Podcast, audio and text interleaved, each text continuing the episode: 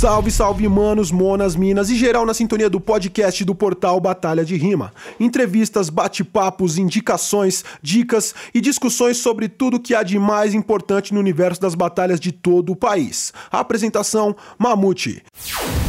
Salve, salve, manos, monas, minas e geral na sintonia do podcast Debate e Volta, aqui no portal Batalha de Rima. O podcast que está no Spotify, o podcast que está no Deezer, o podcast que está no iTunes e ele deve estar na sua casa agora, porque se você está me ouvindo, você está ouvindo esse podcast maravilhoso. Ele está na sua casa, no seu carro, no seu fone de ouvido, no trem lotado. Eu sou o Mamute 011, ou só Mamute. Minha mãe me chama de João, quando ela não me chama de filho, só quando ela está brava. E eu estou aqui com Léa da Batalha da Anchieta. Dá um salve, Léa. Salve, salve. E com Jaque Altomani da Batalha Central, lá de Piracicaba. Salve. É, eu só trago nesse podcast gente bonita. Convidados bonitos, convidadas bonitas, convidados bonitos. É, é, gente tão bonita, tão bonita, tão bonita, que parece até beat do DJ Premier tocando em batalha. Grande referência. Ai, caralho. Ô, gente, vamos começar aqui, tipo, da introdução que a gente vai falar aqui hoje sobre a, a Lei Aldir Blanc, tá ligado? E é uma lei que vai ter aí um auxílio, vai ter edital, vai ter o auxílio para cuidar de espaços, né? A gente viu muito sobre isso, porque rolaram muitas lives na discussão sobre essa lei, né? Tipo, para a construção dessa lei. Foi uma lei que ela foi construída de uma forma bem colaborativa, assim, é, com as parlamentares que puxaram esse bonde e a classe cultural, né? E eu não vou pagar de entendido aqui, tá? Tudo que eu sei sobre essa lei, eu vi por altos nos Instagrams e na live da minha parceirinha Charete, ontem aqui na Twitch também. E eu trouxe pessoas que estão estudando a lei a fundo para falar sobre isso. E mais do que pessoas que estão estudando a lei a fundo, eu trouxe pessoas que estão estudando a lei a fundo e também organizam batalhas, porque é isso que importa para a gente aqui no portal Batalha de Rima. Senão não ia ter nada a ver, né? A gente trazer as pessoas aqui para falar da parada assim, do nada. Lea, quero que você se apresente, da onde você vem, como que você chegou nesse mundo de batalhas de rima e qual que é o seu envolvimento com essa parada e com e como que você começou, por que que você está envolvido com essa ideia da lei, por que, que você está aqui para falar sobre isso comigo também, é, da onde que vem esse todo interesse, né? Manda ver. Demorou. Então, primeiramente, um salve a todos que me vem aí, quem me conhece está me acompanhando, muito obrigado. Quem não conhece, muito prazer. Eu sou o Lea, meu nome é Leandro, Sou de Itapeva, interiorzão do interiorzão de São Paulo, quase no Paraná, na borda aí.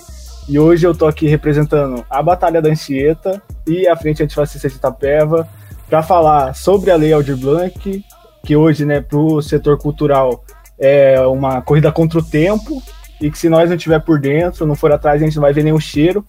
Ainda mais o hip hop aí, as batalhas locais, né, com pouca organização. Por isso, primeiro é importante que nós se informe o que é essa lei e segundo pensar o que a gente pode fazer a partir disso, né, mano?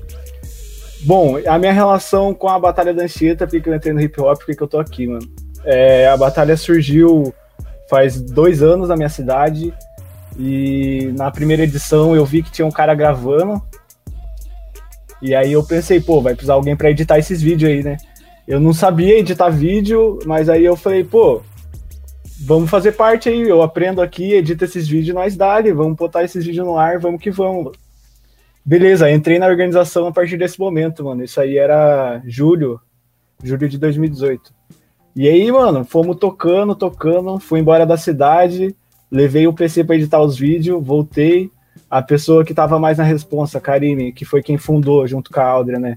Ela saiu, da, foi embora da cidade e ia ter que continuar, mano. Aí eu falei, mano, vamos se reunir aí, vamos é, montar uma organização, vamos se reunir quem quer fazer essa batalha e vamos tocar.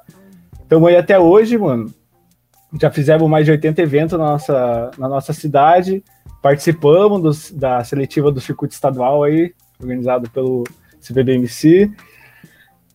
A gente atua na cidade, na região, né? Escolas públicas, já fomos em várias, já fomos em outras cidades aqui perto que nunca viram uma batalha, levamos uma batalha pela primeira vez lá. E também a gente atua na periferia da cidade, que a nossa batalha é na praça central, aí, exatamente no centro da nossa cidade. E também a gente tem o, o projeto aí, o Batalha na Quebra, né? Que o intuito era, primeiro, formar outras organizações de batalha na cidade. mas também levar o evento para a comunidade, mano. E aí, mano, nosso movimento aí que, que nasce aí, né, se preocupando com o entretenimento, dá uma opção de sorrir para nossa juventude, pá. A gente começa a entender, mano, aí mais ou menos no ano passado, a necessidade de ser algo além desse entretenimento, no sentido de atuar na politização do movimento realmente e, e dar uma guinada, se une a, a, a outro movimento local, que é a Frente Antifascista, em, 2018, em 2019, mano. Ela, e ela já existe desde 2018. E aí a gente se aproxima e forma uma aliança para atuar na nossa cidade, mano. A frente, que também faço parte, a Frente Antifascista de Itapeva, ela é uma organização popular que promove atividades culturais, como saraus, formações públicas, e atua na construção, na construção de uma autonomia aí da, da classe trabalhadora, realmente. E a gente realiza diversas ações em conjunto aí, como atos na Câmara Municipal, que a gente já fez dois, pela batalha, pela cultura da cidade, colagem de lambe, essas coisas. E aí é que tá a nossa aliança. A gente se organiza junto, a gente se reúne, debate, constrói a, a luta aqui em Itapeva. E agora a gente está se organizando em torno da questão da Lei Aldir Blanc, que é porque a gente está aqui, que eu dei um salve no Mamute, perguntar se ele estava por dentro. E ele convidou a gente porque a partir da regulamentação, né, que saiu no, nessa terça-feira, mano, anteontem, a gente vai entrar mais a fundo nisso, mas os municípios eles têm aí 60 dias para correr com, com, com a, o planejamento dessa lei, de como vai ser executada. E, a, e a, aqui em Itapeva, né, um, pode também ser a realidade de outros interiores como nós, aí, cidades pequenas, 100 mil habitantes, a Secretaria da Cultura não está tendo transparência nenhuma, nenhuma nesse processo, certo? É, desde que começou a, a, ser falado sobre ter esse auxílio, você vai lá na Secretaria, a informação é mínima. Agora que sai a regulamentação, a informação continua mínima, sendo que agora é um momento ainda mais importante. E a gente está se articulando para organizar a classe artística aí e reivindicar o, o direito de participar do processo de decisão da lei e começou denunciando a situação né, nessa terça-feira que foi regulamentada. A Secretaria da Cultura estava se reunindo a portas fechadas aí, junto ao jurídico, para decidir o, os rumos aí da lei, desde a do, da formação do comitê e o princípio, né? Porque aqui não tem conselho, essas coisas que a gente vai entrar sobre também. Mas a gente começou denunciando essa situação nas redes sociais, tá, tá com alcance massa para a classe artística e para mobilizar eles para o primeiro passo, que é uma reunião aberta nesse sábado, 18 horas, para as pessoas de Itapeva que estão vendo, pessoas da região que estão por fora querem saber também, às 18 horas desse sábado, a gente vai ter uma reunião aberta em que a gente vai explicar, primeiramente, a lei, e depois vamos partir para o que a gente consegue fazer agora, entendeu? Basicamente é isso, o meu envolvimento, a existência da batalha e por que, que a gente está aqui. É isso. Pesado, pesado. E a gente nota aí, agora vocês vão notar, quero que vocês prestem atenção nas semelhanças das histórias. Quando a gente fala de batalha de MCs no interior e, e também, principalmente, desses dois personagens dessa live de hoje, desse podcast de hoje. Já que eu tô mano, o microfone é seu. Já que eu tô mano na vez na voz. Eu preciso começar a colocar o meu vulgo em prática. Eu tenho que começar a me apresentar como Jaque Altos Money. Eu preciso colocar esse vulgo para funcionar. então, eu sou a Jaque, eu sou de Piracicaba, eu represento a Batalha Central, que leva esse nome porque acontece na Praça Central da cidade. a, a, nossa batalha acontece no Coreto da Praça, que há 10 anos, na verdade há 11 anos, é que esse ano não aconteceu, né? Mas há 11 anos. E Interessante a gente falar do lugar que a Batalha Central acontece, porque é onde ficava o pelourinho da cidade. A gente não sabia disso quando a gente escolheu o lugar, mas um historiador da cidade trouxe isso pra gente, o professor Noedi. Muito obrigada, professor, por compartilhar essa história com a gente e que a gente possa ocupar esse espaço como forma de resistência também. E a Batalha Central tem 11 anos. Eu não cheguei no começo, cheguei um pouco mais para o meio assim dessa história. É, ela é fundada pelo Daniel Garnet e pelo Pequeno, são dois MCs muito importantes para nossa região. E nesses 10 anos a gente teve a oportunidade de construir muita coisa, né? Hoje nós somos uma batalha, nós somos um projeto escolar, um projeto de educação, que é a Batalha nas Escolas, que é baseado no meu mestrado e no mestrado do Daniel Garnet, trabalha a questão da educação e do rap dentro da pedagogia hip hop. Inclusive, galera, saibam sobre pedagogia hip hop, ela pode ajudar vocês em tudo que é no campo escolar. E a gente tem o Lugar Diverso, que é um sarau que a gente fez, teve a experiência de fazer um sarau online no domingo retrasado, foi super legal. É, os dois projetos já existem há três anos e a gente tem a questão política dentro da central. Nós temos algumas divisões dentro da nossa equipe, né? Cada um fica com uma parte do trabalho e existe a parte política. E geralmente a parte política fica comigo e com o Igor Serra, o tio Igor. Salve, tio. Que é um personagem político, militante, agente cultural muito importante aqui de Piracicaba também. E a gente se divide em algumas frentes, né? A gente articula, eu vou usar a palavra articula porque eu sou uma pessoa branca, né? Mas a gente articula algumas coisas com o movimento negro, e aí eu preciso colocar esse articula porque não é fazer parte, né? É só articulação. A gente articula com alguns conselhos, então a gente articula com o Conselho da Mulher, articula com o Conselho do Meio Ambiente aqui de Piracicaba, depois a gente vai explicar o que é um conselho, né?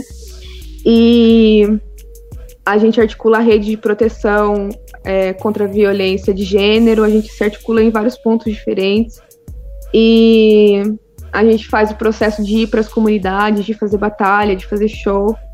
E a gente está envolvido com os processos políticos da cidade, porque a, o espaço da central não foi cedido a nós, ele foi ocupado. Ele, nós nunca recebemos dinheiro público para fazer batalha. A gente nunca teve incentivo. Pelo contrário, a gente não tem nada nem o, o aval da, da prefeitura para usar o espaço, nem, nem nada, assim, tudo da central é ocupação e guerra. E essa lei, ela chegou para a gente como, como um impacto, né? Porque Piracicaba é uma cidade elitista, é uma cidade racista, é uma cidade que, que se esforça para desarticular sua classe cultural se esforça, porque tem muito artista, tem uma cultura tradicional muito importante, é uma cidade muito rica culturalmente, e, e o hip hop aqui é muito forte também, entre outras culturas mas ao mesmo tempo a gente nunca, nunca teve essa verba, nunca teve acesso aos cofres públicos, nunca teve incentivo nenhum, e de repente essa lei veio aqui em Piracicaba, a gente está falando de meio milhão de reais para cultura, então a gente viu que precisava se organizar para que a juventude tivesse acesso. O, a gente precisa falar disso para falar da lei, que não é só na capital que acontece violência policial, que acontece o genocídio da juventude negra, que tem favela, que tem periferia. No interior, isso também acontece e a perseguição é muito maior porque as cidades são pequenas. Então a gente precisa falar da juventude em relação à lei Aldir Blanc, porque é isso, né? O dinheiro público ele é investido na nossa opressão. Por que, que ele não é investido na nossa cultura? Precisa vir à tona. É, violência policial tem preço. Essa, essa desestruturação, ela tem um preço. O lobo tem seu ofício, né? Então, porque quando a gente tem a abertura dos cofres públicos, a gente não vai ter a opção de, de participar? Então a gente se articulou para conseguir fazer parte da comissão de artistas e de pessoas da sociedade civil que estão fazendo a cobrança dentro do município. Então sou eu e mais 11 pessoas e acho que é por isso que eu tô aqui. Cara, é, é, é, é realmente assim preocupante quando a gente pensa que realmente que, que o interior tem todas as preocupações que a capital tem na questão de violência policial, na questão de favela, de falta de estrutura, só que ainda tem uma carga muito mais pesada de conservadorismo é, e, e, situações que beiram o coronelismo, né, velho? Que a gente pensa que a gente vai ver isso só, porra, no Mato Grosso, Mato Grosso do Sul, Goiás, não, a gente tem muito disso em São Paulo também, né, cara? Pô, a gente tem um caso aqui que não é aqui em Piracicaba, é numa cidade vizinha, eu não vou falar o nome da cidade, mas que um jovem completou 18 anos e a polícia militar mandou um bolo para ele de presente, mano, no dia do aniversário dele. É outro nível de perseguição. E aí a, a, gente tem que pensar nisso, né? Criação de política pública de cultural para a questão da sobrevivência. Total, porque é aquilo, né? É, é muito fácil. O único braço do Estado que chega na quebrada é a polícia, né? E justamente quando acontecem as coisas como essas leis, eu derrubei meu caderninho de anotação, quando acontece coisas como essas leis de incentivo ou de auxílio, é, é sempre muito pensado para distanciar de quem está na ponta, burocraticamente principalmente, né, cara? Isso é uma coisa que está sendo bem discutida sobre essa lei também, né? Que ela vai muito além de um edital, e ainda assim os editais, a maioria deles são muito burocráticos. Se a gente pensa ali num PROAC ou num VAI, que tem até uma linguagem mais facilitada, ainda assim eles afastam muita gente, principalmente os mestres das culturas populares. Se a gente for ver o pessoal que trabalha com capoeira, com jongo, é, mais para os interiores, com porra, fandango, maracatu e outras culturas populares do interior, né? Tipo São Paulo. É muito difícil essa linguagem ainda. São pessoas muito mais trabalhadas na oralidade, são culturas que são passadas para frente na, na base da oralidade mesmo, né? Os griots, os mestres, né? E é muito importante essa questão da articulação dos conselhos, né, cara? Tipo, queria que vocês desenrolassem um pouco mais essa ideia, tipo, a, a Jaque, que já tem essa experiência com o conselho, que vocês já estão correndo atrás, e o Léa citou que está correndo atrás também de ver isso daí, a gente bater essa bola aí das diferenças de, de momentos, né, do, do conselho que está sendo criado e do que já existe, e da importância disso para se articular, para buscar essa grana, que, cara, se a gente parar para pensar, 500 pau não é nada, tá ligado? Embora seja muito, não é nada. É importante, mas é pouquíssimo para a real necessidade e, e, também lembrando que a gente falou muito sobre a classe artística, né? Mas a lei ela também contempla é, todo mundo que trabalha por trás. Então tem muito disso. A gente tem que pensar e lembrar também muito dos bastidores, tá? Porque é uma lei que a gente pode usar para ajudar os MCs, para ajudar os DJs, mas também é uma lei super importante para a gente ter um respaldo aos técnicos de som, aos técnicos de iluminação, aos produtores, holds e tudo mais, né? Sim, é muito Bem, bom a, a questão do conselho, né? O que é um conselho? Primeira coisa. O conselho é a representação máxima da sociedade civil em relação à cobrança da, da, do poder legislativo e executivo. Ou seja, no conselho em que as pessoas vão conversar sobre o que os vereadores e a prefeitura estão tá fazendo em relação ao tema daquele conselho. É, aqui em Piracicaba a gente tem o Conselho de Cultura, que vê a questão da legislação, que os vereadores e o que a prefeitura está fazendo em relação à cultura. Aí tem o Conselho da Mulher, tudo que é relativo à questão de gênero passa pelo Conselho da Mulher. Esses conselhos, eles são formados por profissionais da... Geralmente, né? O município, na verdade, ele vai dizer como que vai ser formado esse conselho. O conselho aqui de Piracicaba, ele é formado por técnicos, que são pessoas que trabalham nos serviços no caso, a Secretaria de Cultura é formado pelas pessoas que trabalham, algumas pessoas trabalham na Secretaria de Cultura, pelos artistas e aí as suas subdivisões, né? Então, o pessoal do teatro, o pessoal da música, tem o pessoal do hip hop, então vai se construindo. E dentro da construção do conselho, que é o, como a prefeitura, o município, né, vai formar o conselho, ele vai dizer quais são essas subdivisões. Então, a, se a sua cidade tem conselho, você entra lá no site da prefeitura, procura pelos conselhos, vê a legislação e lá vai estar escrito quem que é o diretor, quem é o presidente, quem é o secretário, o segundo secretário, quem são as conselheiras e conselheiros, e aí essas pessoas você pode cobrar em relação à construção de políticas públicas. É, em resumo, é isso. O conselho é um lugar de disputa política da sociedade civil, é onde você vai colocar os seus interesses é, em discussão é um espaço. Se você gosta de política, o conselho é um lugar bem legal, assim. É um lugar que dá para brincar legal, assim, dá para discutir bonito. Eu sou uma pessoa que briga em conselho, gosto. e e aí você vai descobrir o conselho de sua cidade. Eu tenho certeza que o conselho de São Paulo, capital, deve ser insano, assim, não consigo nem imaginar, porque Piracicaba a gente tem 500 mil habitantes, então é pequenininho o conselho, né?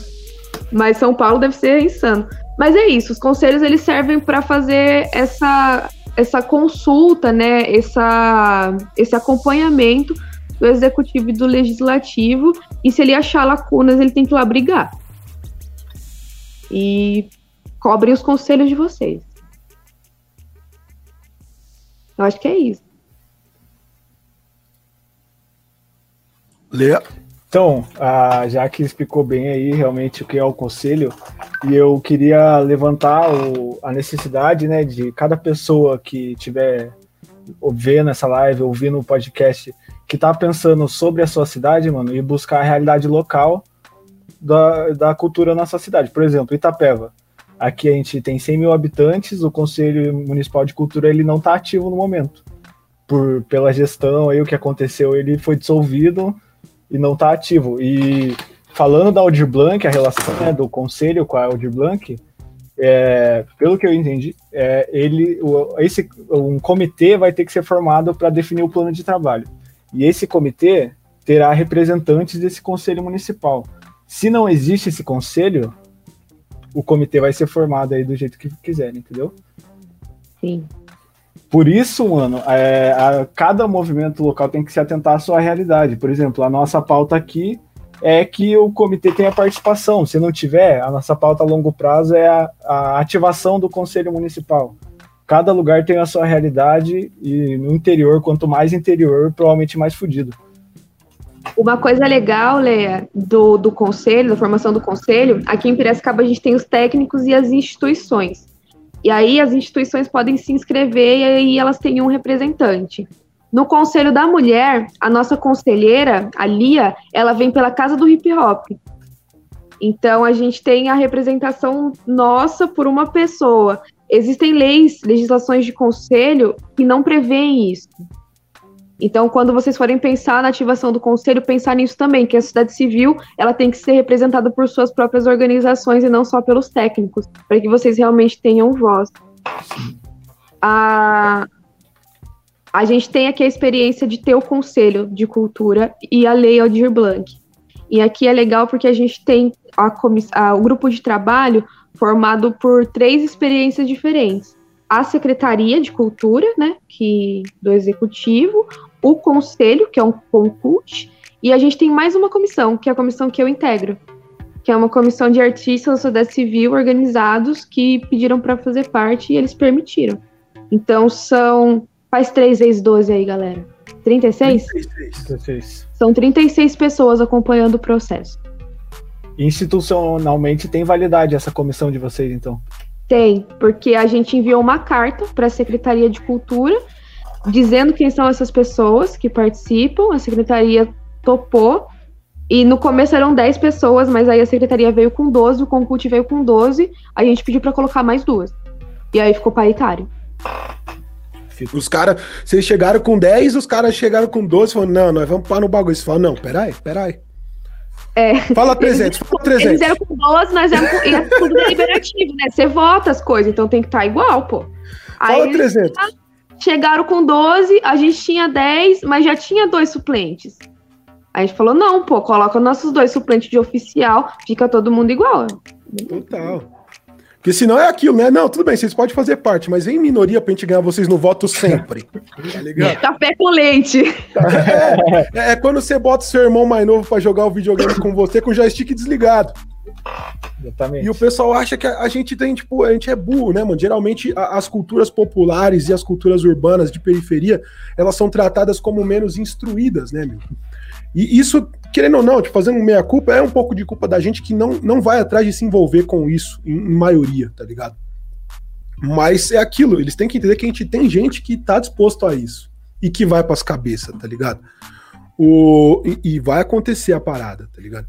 O Acme comentou que em Mogi eles têm o Comuc, que é o Conselho Municipal de Cultura, que inclusive ele faz parte e é o chato. Tá o Acme é um dos caras que, mano, foi um dos primeiros também a, a trazer essa ideia da, da Leo de Blanc em live, né, pra, pra falar sobre isso. Me chamou também, falou, mano, assiste lá, que vai ser bom para pensar nas batalhas, só que eu tava num corre doidaço, não consegui assistir. Mas é um cara também que faz várias lives muito importantes com vários assuntos lá, as dicas do pai, que o Acme, pra quem não conhece, eu gosto de exaltar os caras que chegaram antes de mim, porque aí eu não fico parecendo tão velho. O Acme é um cara que, mano, ele tá aí na construção da, da cultura hip hop, principalmente na região lá de Mogi das Cruzes, há muito tempo, tá? Então se a gente pensa, pô, tipo, o MC da Marcelo Gugu, eles já rimaram no evento do Acme, que o Acme era organizador. o... Queria dar um salve aí, Moto MC colou na live, mandou um salve pra Jaque.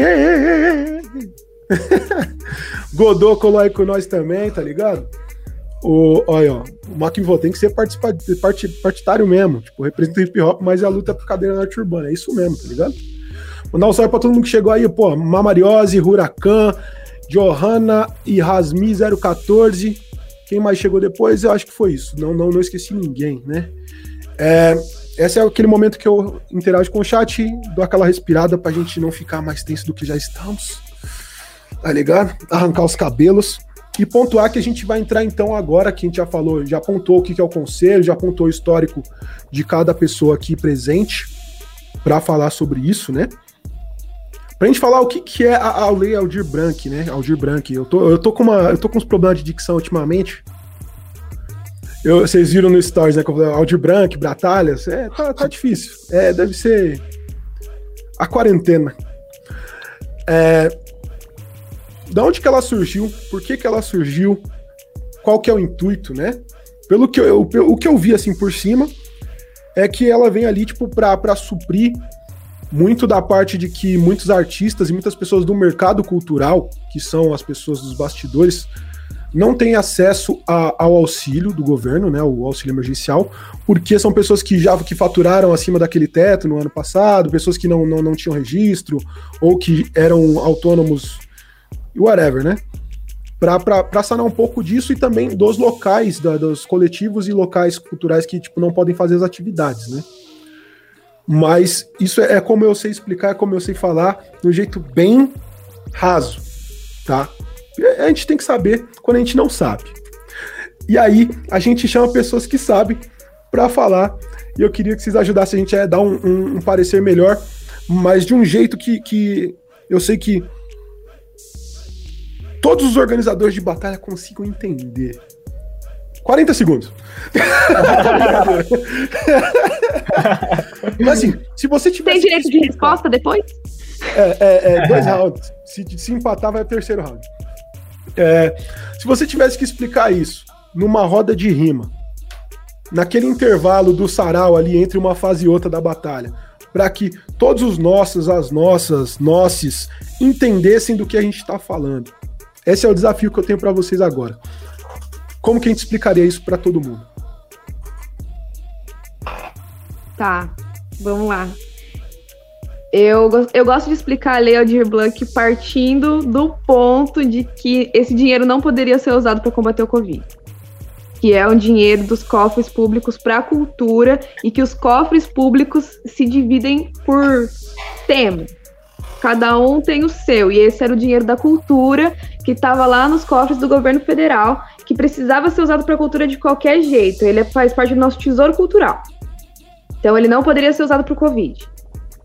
Uh, a Lei Aldir Blanc, ela leva esse nome porque Aldir Blanc foi um sambista que morreu de Covid no início da pandemia e que deixou um alerta, né? Como que os artistas, é, toda a classe artística, os técnicos, os produtores, conviveriam durante a quarentena, visto que a gente está no isolamento social e que live não dá grana.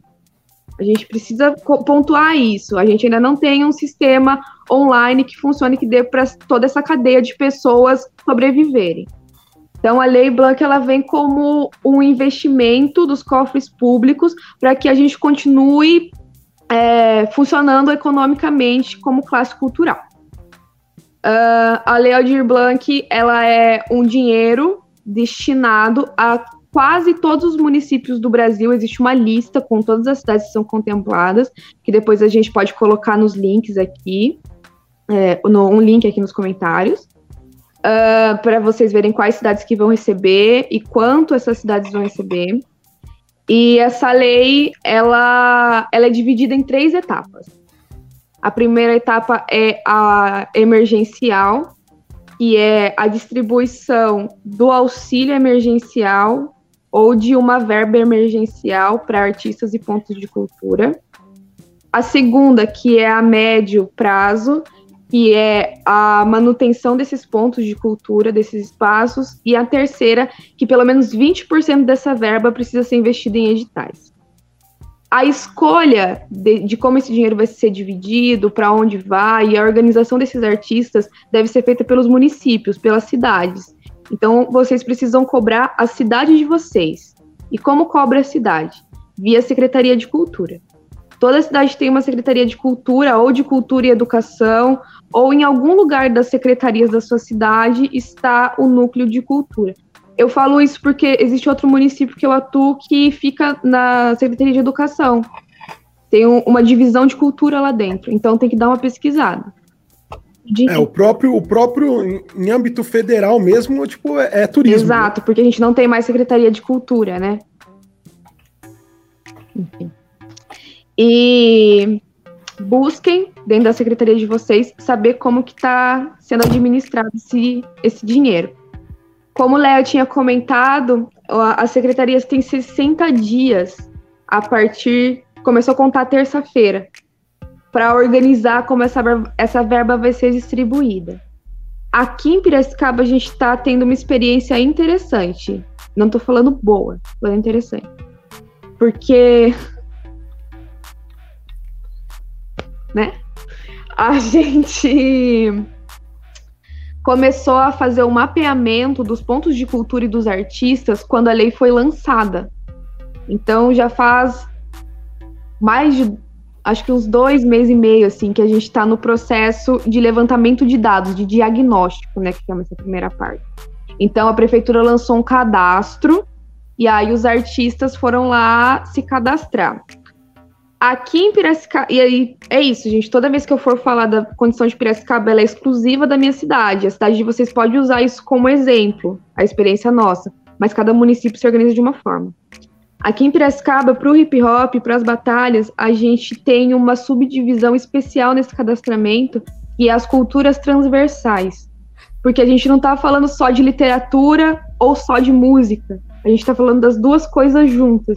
E é o hip hop, né? Ele transpassa é, dança, música, artes visuais e literatura. Então a gente tem aquele espacinho que serve para outras culturas também, mas aquele serve especialmente para gente. E no diário oficial saiu lá culturas relacionadas ao hip hop. É, e aí foi bem interessante para nossa parte. Então os artistas podem se inscrever ali. É, a gente não sabe exatamente como serão os repasses e o que vai acontecer, porque a gente nunca recebeu dinheiro público. A gente cadastrou a central e está esperando alguma resposta. E aí lutando para que a gente tenha alguma forma de investimento. Mas é tudo muito nebuloso, porque é tudo novo para todo mundo. Nunca aconteceu uma lei Aldir Blanc antes.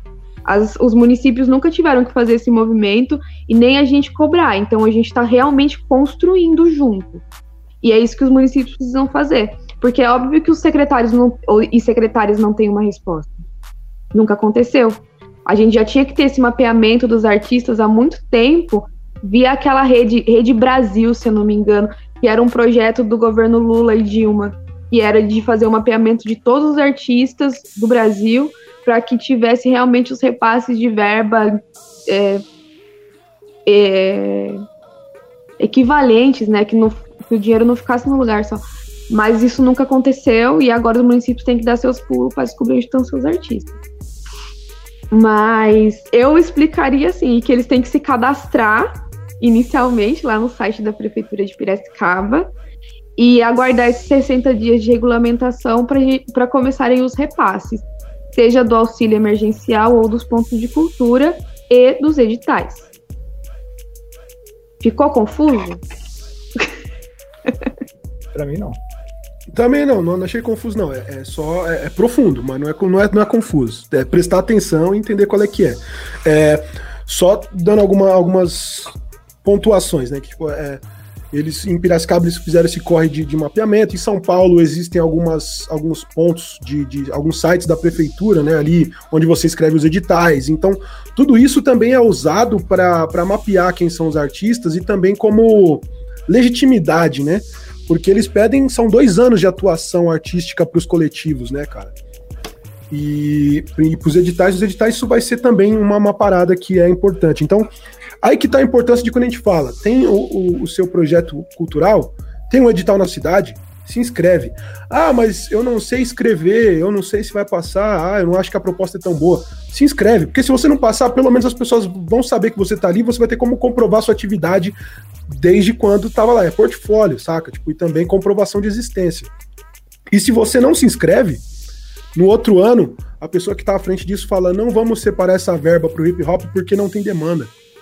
Não vamos separar essa verba para sarau porque não tem demanda. É, eu estava trocando uma ideia no passado com o Birubiru, lá em, lá em Brasília, no Distrito Federal, e eles tiveram um edital lá que tinha uma pasta contemplada para a Batalha de MCs, da, da, da, parte da pasta de cultura deles. Tá? Eles tinham. Eles iam contemplar, acho que eram 10 batalhas. Tiveram que quatro inscrições. Uma inscrição foi desclassificada porque foi feita errada e só três foram contempladas.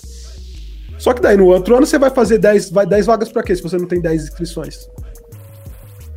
Meu. Saca? Foda. E a gente tá falando do DF, que é uma. É, é, dentro do, do mundo de batalhas, eu, eu, eu, chamo de eixo. O DF é parte do eixo, é o eixo Sudeste e Distrito Federal. Porque é um lugar que tem muita batalha, que tem grandes MCs, que tem uma demanda, né? E por aí, Léa, como você explicaria isso daí numa roda de rima? Perfeito. Sendo na roda de rima, né, mano, nossa preocupação também seria passar a questão do auxílio emergencial, que eu tenho a acrescentar aqui para a gente ver qual que é a da parada, mas pela, pelo, pelas informações que chegaram para a gente, a responsabilidade desse auxílio não é mais dos municípios, é do Estado agora. Ou seja, esse cadastro municipal é, para o auxílio não vai valer. É, vão ter que ir atrás é, da regulamentação estadual sobre esse auxílio. Foi o que passaram para a gente, porque o, o cadastro aqui na cidade, né, falando sobre essa necessidade da gente se atentar à realidade local de como está sendo organizado essa lei, aqui ela, ela citou aí Piracicaba um site, não sei o que lá, bonito. Conversei com gente de Tapetininga, que está aqui a uns 100 quilômetros, que é um site também que tem agente cultural, tem espaço, tem lugar para colocar projeto. Só que qual que é a nossa realidade em Itapeva sem habitantes? A gente vai lá na Secretaria da Cultura, é físico, em tempo de pandemia, já começa a loucura aí. É físico, folha, que você tem ali muito mal colocado os elementos para você preencher. Um coletivo não tem o seu espaço, um coletivo sem o CNPJ não tem seu espaço para colocar direito.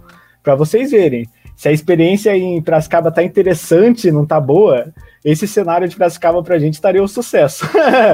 Aqui... só, só um adendo, Léa.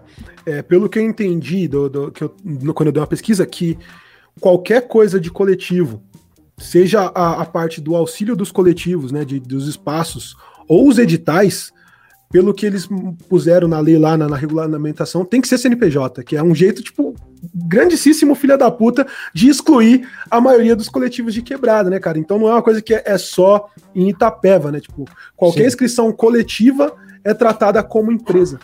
Sim, e uma coisa que a gente precisa pontuar é que no início da lei, né, antes dela ser sancionada nessa terça-feira, uma, um dos eixos principais da existência da lei é não precisar do CNPJ. Sim. Porque são essas pessoas que precisam ser auxiliadas nesse momento. Então, é. Ai, governo. Ai, gente. Bolsonaro, né? Inferno. Sobre esse ponto do CNPJ, a, aqui na regulamentação, né, tá escrito assim, ó. Na hipótese de inexistência de CNPJ, os entes informarão o número ou o código de identificação único que vincule o, solicitante à organização ou ao espaço beneficiário. Aí ela está né, representada na lei de forma vaga, mas abrindo a possibilidade para sem o CNPJ, mas ela está representada na lei de forma vaga, não está esclarecendo qual é esse código, por exemplo. Não existe um cadastro para organizações sem, sem CNPJ receber alguma coisa. Então, não, não existe isso, é uma coisa.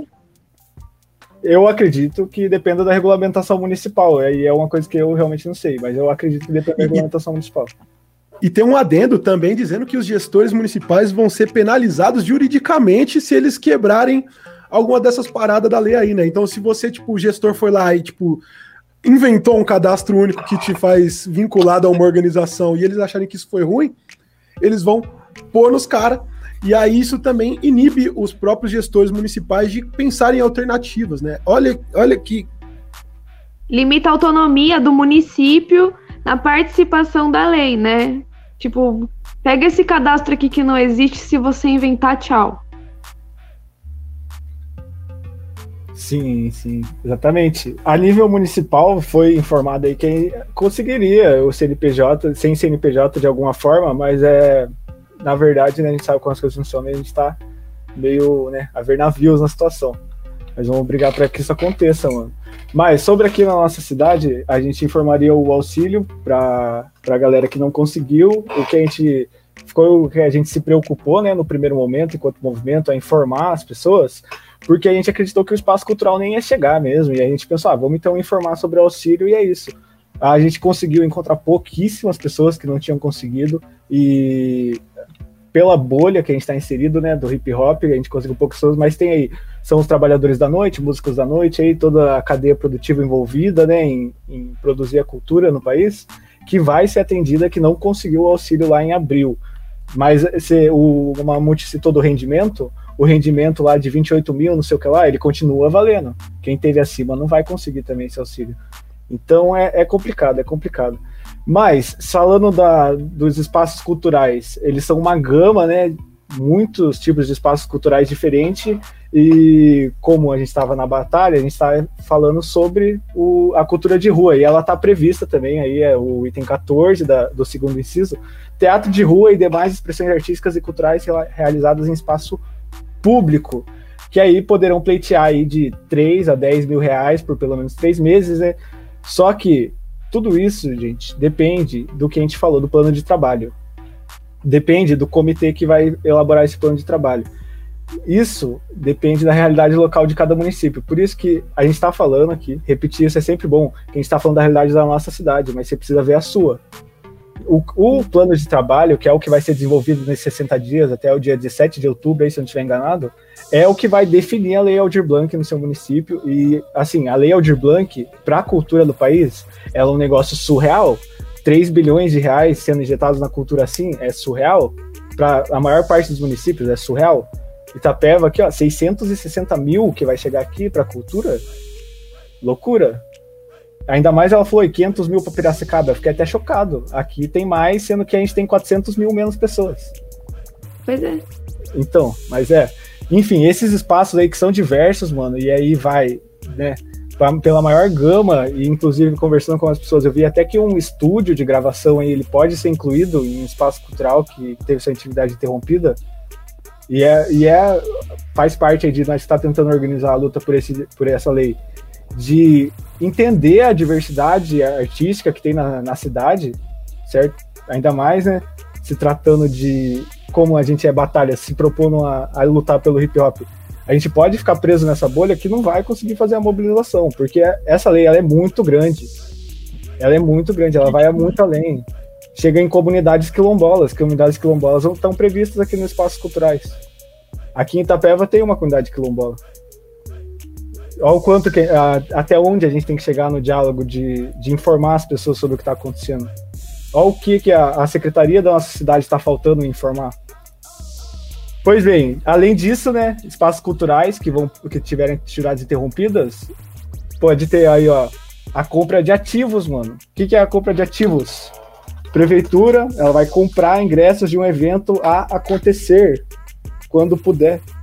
Só que também previsto na lei tá lá que pode dar a preferência a lives, eventos que ocorram online.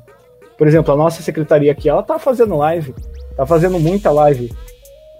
Hip hop, não teve ninguém. Teve uma dança ali, um colocado ali, opa, vamos, vamos dançar ali. Coloca, né? Mas aí de resto é dali, tudo, de, tudo dos outros gêneros. Mas beleza, mano, até aí firmeza. Só que é o perigo. E se eles resolvem colocar boa parte dessa grana em live e falar que a, que a programação deles pra cultura é fazer live, mano? Tá, a lei tá Exatamente, a lei tá ajudando isso, mano, que eles direcionem pra live se for necessário. Porque, mano, a... quando que a gente vai poder se reunir na rua de verdade? Quando? Quando chegar a vacina aí, mano. Senão, farsa, não vamos, tá ligado? Então isso é perigoso, mano. É perigoso que os municípios querem focar em live. E abre essa premissa de que o município ele foca na live da própria Secretaria de Cultura em um ano de eleição municipal. Também. Também. E ó como a, a realidade de cada local tem que ser analisada, mano. Itapeva teve o prefeito caçado há sete, há oito meses, trocou todos os secretários, tá ligado? Nessa, assim, né, compartilhando da nossa vida, cancelaram o nosso alvará, fizemos um evento sem alvará, tomamos multa, etc. E ó que loucura. Ó que loucura. Ó a perseguição ao movimento no interior, aqui é muito pior. Mas enfim, estamos na terceira linha, compra de ativos e também a abertura de editais aí, né? Que pode ser o edital de fomento cultural, que é o, que é o mais conhecido aí, né? Que é mais parecido com o PROAC, com, com o VAI. A apresentação de um projeto para ser realizado. Por exemplo, no plano de trabalho lá, que vai depender do comitê e da secretaria, eles definirem que vão fazer ah, é, três projetos de música de 10 mil. Apresenta o projeto aqui, uma comissão avaliadora de projetos que vai ser feita através desse comitê também, vai, vai dar nota para esse projeto e vai premiar lá 10 mil reais, executou o projeto, apresenta a prestação de contas daquilo lá que você escreveu você fez, beleza, isso é um edital de fomento cultural. E é, o outro... é bom a gente, a gente, só, só pontuar na, na questão do edital, Léo, que inclusive é, casa com esse comentário do Acme que ele fala sobre aqui, que a regulamentação tá osso, porque muitos gestores estão em choque por causa da prestação de conta, que é realmente uma complicação de ser um edital de fomento cultural e não um prêmio. Né? No momento que a gente está vivendo, o mais legal, o mais interessante para a gente acontecer aqui, tipo, é, se é para ajudar os profissionais de cultura, é você fazer um prêmio, porque você premia a caminhada que aquela pessoa já tem. Quando você faz um edital, você tem que ter uma prestação de conta, você abre uma premissa de você prestar conta do, de, de, uma parada que você vai estar, tá, tipo, pagando dívidas ainda que você fez desses meses parado. E como você vai pre prestar conta disso, tá ligado? Tipo, prestar conta de. Você estava endividado, e aí você vai prestar conta disso como? Sim. Ou então você não vai pagar essas dívidas e vai fazer outra coisa para poder prestar a conta direitinho, mas vai continuar com aquelas dívidas lá. Tipo, então você não vai ter sido ajudado, tá ligado? É, é, é muito louco, né, mano? Sim, sim. E um louco. ponto também, né? Tipo, quais são as comissões que avaliam esses editais e quem vai ser premiado com esse dinheiro, né? É, no interior a gente sabe que a gente tem as preferências, né? E quais são os artistas que serão premiados os de sempre? Os que sempre estão usufruindo do dinheiro público? Um exemplo que a gente teve aqui em Piracicaba antes da pandemia, e nossa, a gente precisa muito conversar sobre isso nessa cidade, é que aqui a gente tem Seresta, e aí teve uma dupla que, tipo, abocanhou seis meses do projeto, assim. Tipo, meu, tem um monte de seresteiro. Tem um monte de gente para se apresentar naquele palco. Tem que dividir. E porque X dupla tá ganhando tanto, entendeu? A gente precisa conversar sobre isso urgentemente. E porque que e quem vai dar esses editais prêmio vai pensar em quem? Quem é o premiado? Quais são a, as experiências culturais dessa pessoa? O que ela conhece desse município? Porque é isso, né? A, no interior, parece que a gente está fazendo hip hop, a gente está brincando. Né? Esse olhar infantilizado à cultura, esse olhar é, marginalizando a cultura. Meu, nós somos uma cultura milionária, bilionária, mundial. A gente não tá brincando. A gente vem de uma cadeia de, de, de artistas, de produções, de ações incríveis. Nós somos fortes, mas o interior olha pra gente como uma brincadeira. E aí, como que a gente vai pro edital prêmio? Vai mal, né? E aí isso vai se repetir no interior todo. Desculpa cortar o raciocínio aí, Léo. Prossiga, mano, por favor. Oh, beleza. É, o último de edital que eu ia falar é exatamente o de premiação, né? Que, para quem não faz ideia do que seja, é esse, destinado a pessoas que dedicaram, dedicam sua vida em, exclusivamente, boa parte dela, à produção da cultura local, a reprodução do saber ali. Seria um mestre de uma cultura que ele não vai ter que apresentar um projeto, ele vai ser premiado por já realizar esse tipo de atividade, e aí ele apresenta o que, que ele fez com esse dinheiro para continuar exercendo aquela atividade. Um artesão precisa de um carro para carregar as coisas dele? Pode comprar um carro com a premiação cultural. Pode comprar um carro. Que é diferente da de espaços culturais, que é a manutenção, que é pagar conta, etc. E tudo isso o artista precisa, não é verdade? Aí ele, o que ele precisa para a premiação cultural daí não é um projeto, é que aí eu queria acrescentar na de espaço também, é apresentar um portfólio, mano, que alguma batalha aí pode estar pensando, meu Deus, o que, que eu vou ter que apresentar? Um portfólio, gente, ele não é um negócio extremamente complicado, ele consiste em você é, com os registros né, da, da atuação de, do seu movimento nos espaços de pelo menos dois anos, você mostrar para eles que vocês existem. Vai estar tá regulamentado a nível municipal na cidade de vocês certinho, mas o portfólio é nada mais do que você botar foto do, da onde você teve, onde que era, a data daquele dia. E é isso. Comprovou que você existiu por dois anos, de acordo com o plano de trabalho, se ele chegar em vocês, é simples o portfólio não é um negócio que a gente tem que pensar que isso que vai ser a barreira. A grande barreira, mano, é quem tá decidindo o plano de trabalho.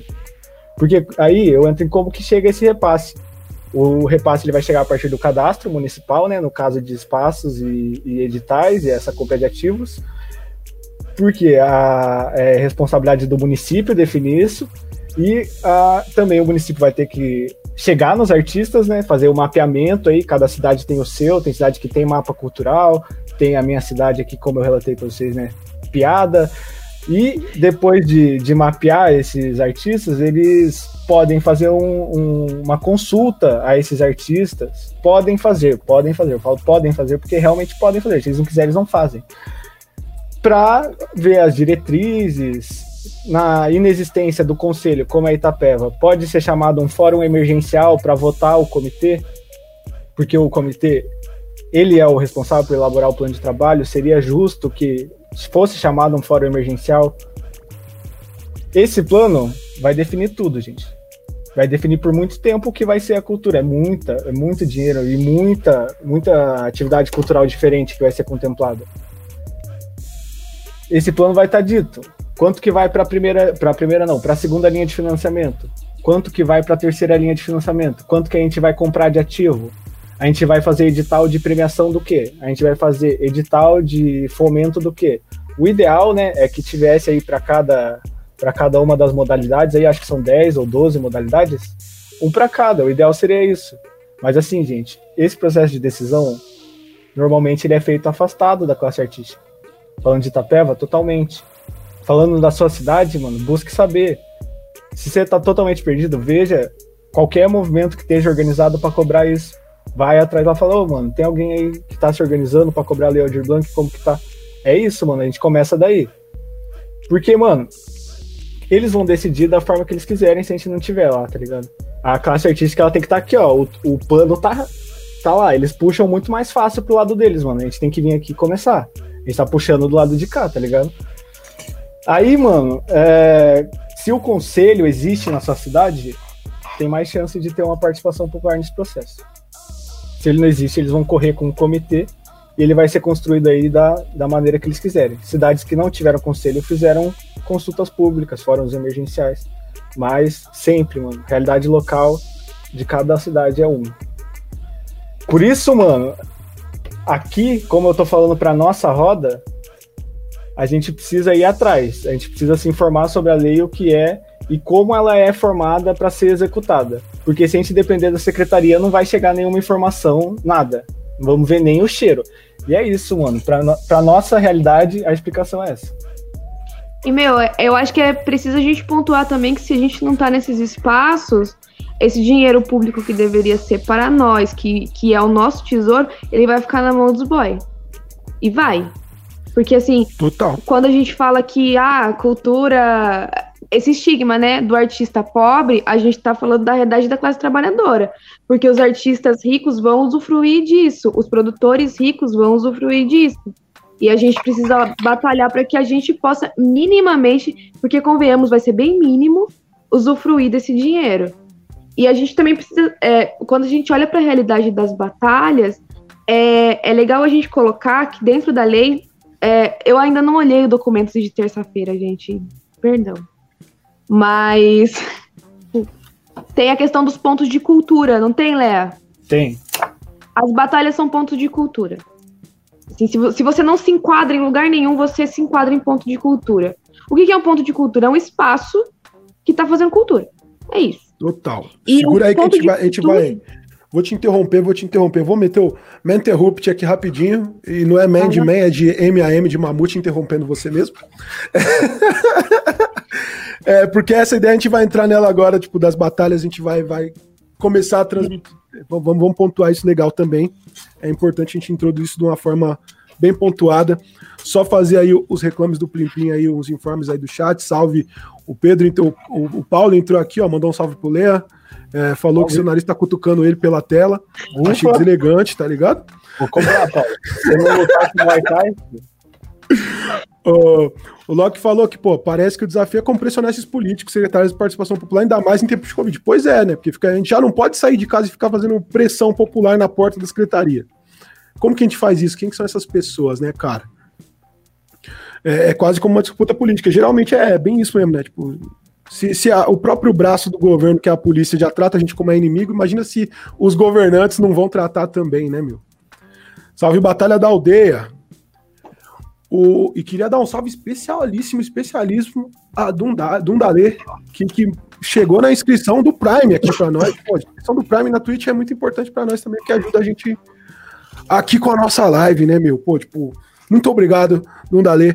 E a gente tá batendo aí a primeira hora, esse foi o nosso Reclames do Plim Plim. É, pô, tipo, explicaram super bem, tipo, eu achei que foi legal, assim, tipo, uma explicação bem extensa e completando todos os passos que a gente precisa, né? E aí, é, é aquela parte que a Jaque já estava começando a introduzir ali, importantíssimo, já, já vou até pedir para ela começar essa ideia, de é, tipo, onde as batalhas se encontram nisso, né, meu?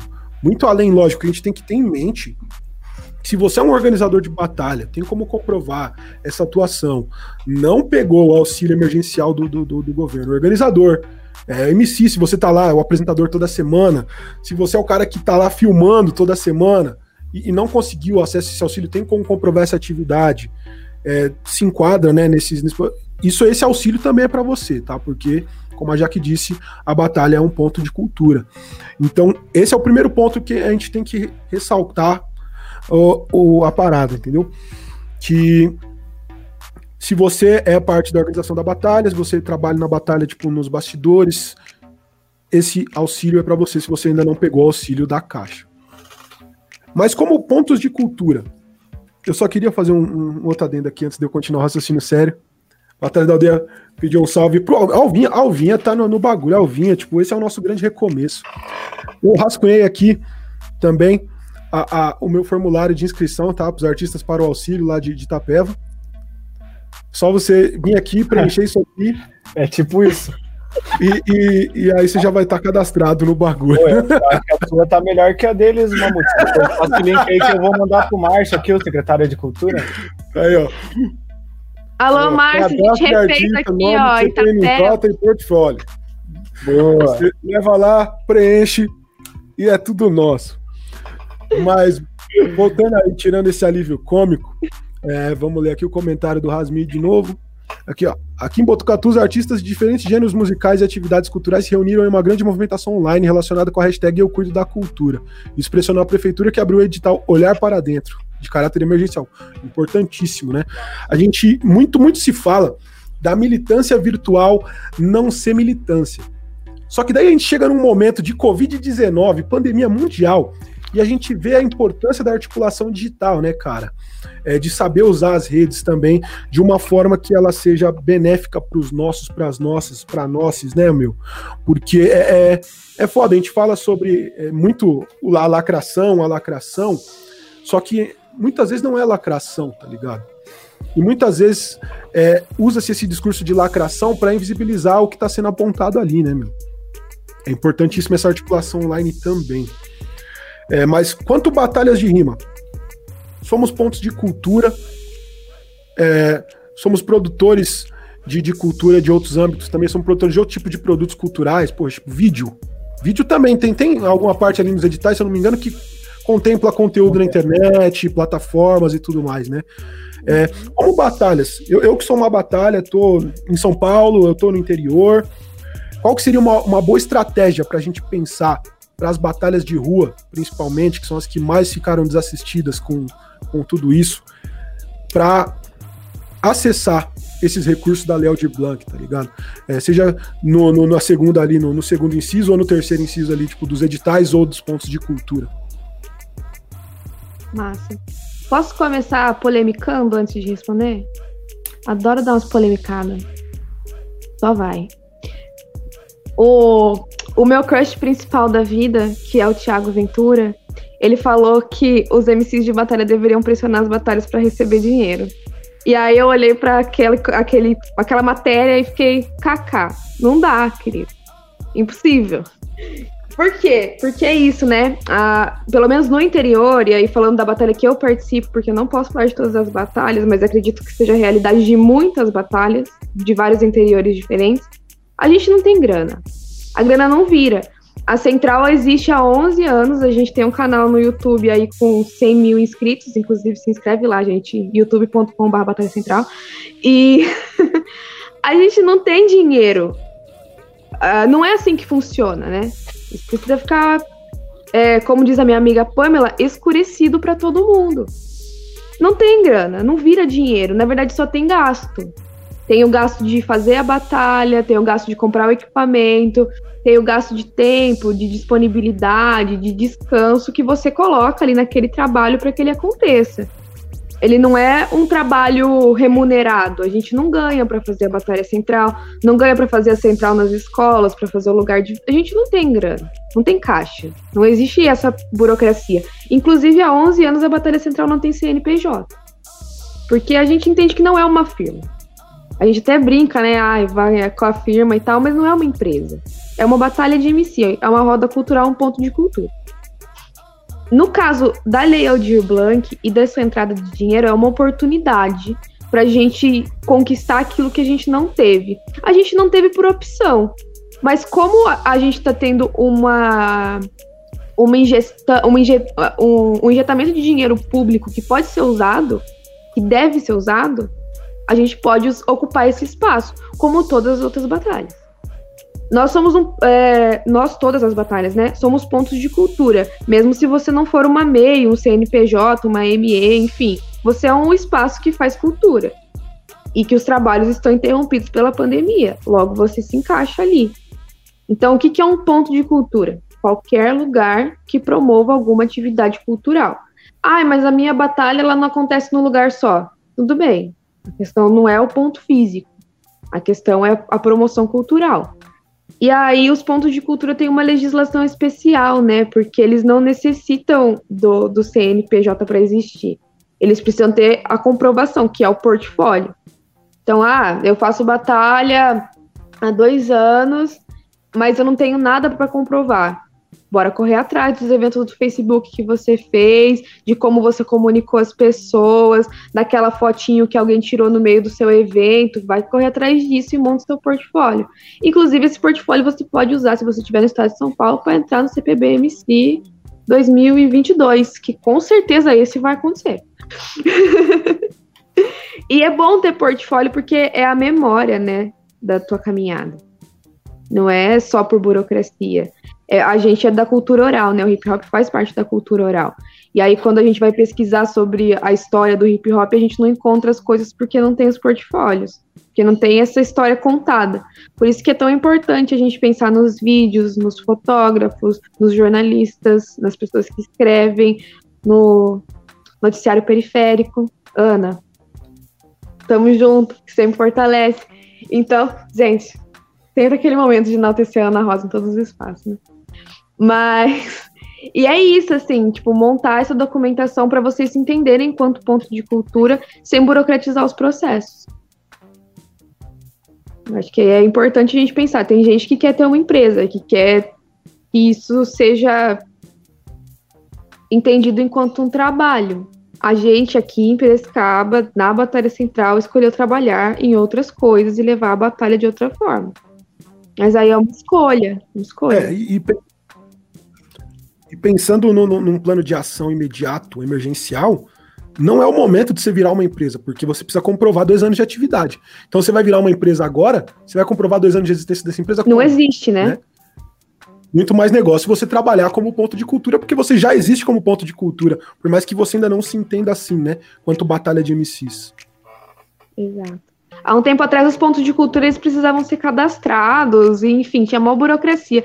Eu lembro quando a gente cadastrou a casa do hip hop aqui de Piracicaba enquanto ponto de cultura. Por causa do espaço e tal. Tem várias burocracias que valem a pena correr atrás quando você está em determinado, em determinado cenário, né? No caso das batalhas, eu acho que não, não corre muito. Não, não vale muito a pena correr atrás de burocratizar o processo. Porque é isso, né, gente? É roda cultural. A essência da batalha é chegar lá e fazer a batalha, né? Seja no beatbox, seja na caixinha, seja no equipamento, o lance é você tá ali. Então, burocratizar para nós não, não foi uma ideia, mas entender como ponto de cultura é fundamental. Como que tu vê isso aí, Leo? Cara, é, ela deu, já que deu uma entrada aí na, no sentido da profissionalização das batalhas aí, buscar uma remuneração, e acho que essa é uma realidade, assim, de pouquíssimas batalhas hoje em dia, né, de conseguir ser rentável, e, assim, da minha opinião própria, né, que a gente não precisa ter esse foco necessariamente, lógico que a gente queria se alimentar, comer, viver de uma arte, mas no momento que você que você tá tá disposto aí, né? Você precisa fazer ser rentável, mano. Você vai ter que ser um produto, mano. Você vai ter que vender e fazer o máximo possível para que venda, tá ligado? E o máximo possível para que venda tá distante de você trabalhar com a realidade do seu povo, tá ligado? Olhar a sua comunidade, qual que é a necessidade da sua comunidade, tá ligado? Assim, é opções de batalha, mano. Por exemplo, eu acho que é pontual quando se fala que o MC não recebe nada pra estar tá no vídeo. Isso é verdade, mano. A batalha que ganha dinheiro com o vídeo, o MC não ganha nada. Aí é. entra a batalha dos amigos, que fez aquele. tá fazendo repasse dos royalties. Não entendo exatamente como funciona essa parada. Mas, né, alternativas a não deixar o lucro ser individual ali, ao grupo, ao, a quem gere aí a batalha.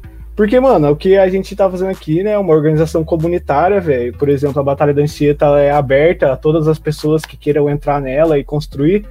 Porque, por exemplo, a gente precisa montar o portfólio aí para se apresentar como um espaço cultural agora para receber. É, a gente precisa de gente, a gente precisa de pessoas. Chegou o Aldir Blanc, a gente precisa se reunir e conversar aqui. E nas batalhas, mano, elas são extremamente personificadas. Tipo, a gente falou aqui no começo, Bob 13, só pergunta da aldeia. A aldeia praticamente a galera vê o Bob 13. A, a batalha vê quem apresenta. Aqui na, na Itapeva, a Anchieta vão pensar em mim, porque eu apresento. Mas não, mano, as nossas batalhas elas têm organizações, tá ligado? Tanto você vê um meme, você vê o meme falando organizador da batalha, não uma organização da batalha. Nós somos várias pessoas, tá ligado? Não pode ficar na minha cara a Batalha da Anchieta. Não pode ficar em na. quantas pessoas vocês são aí, Lé?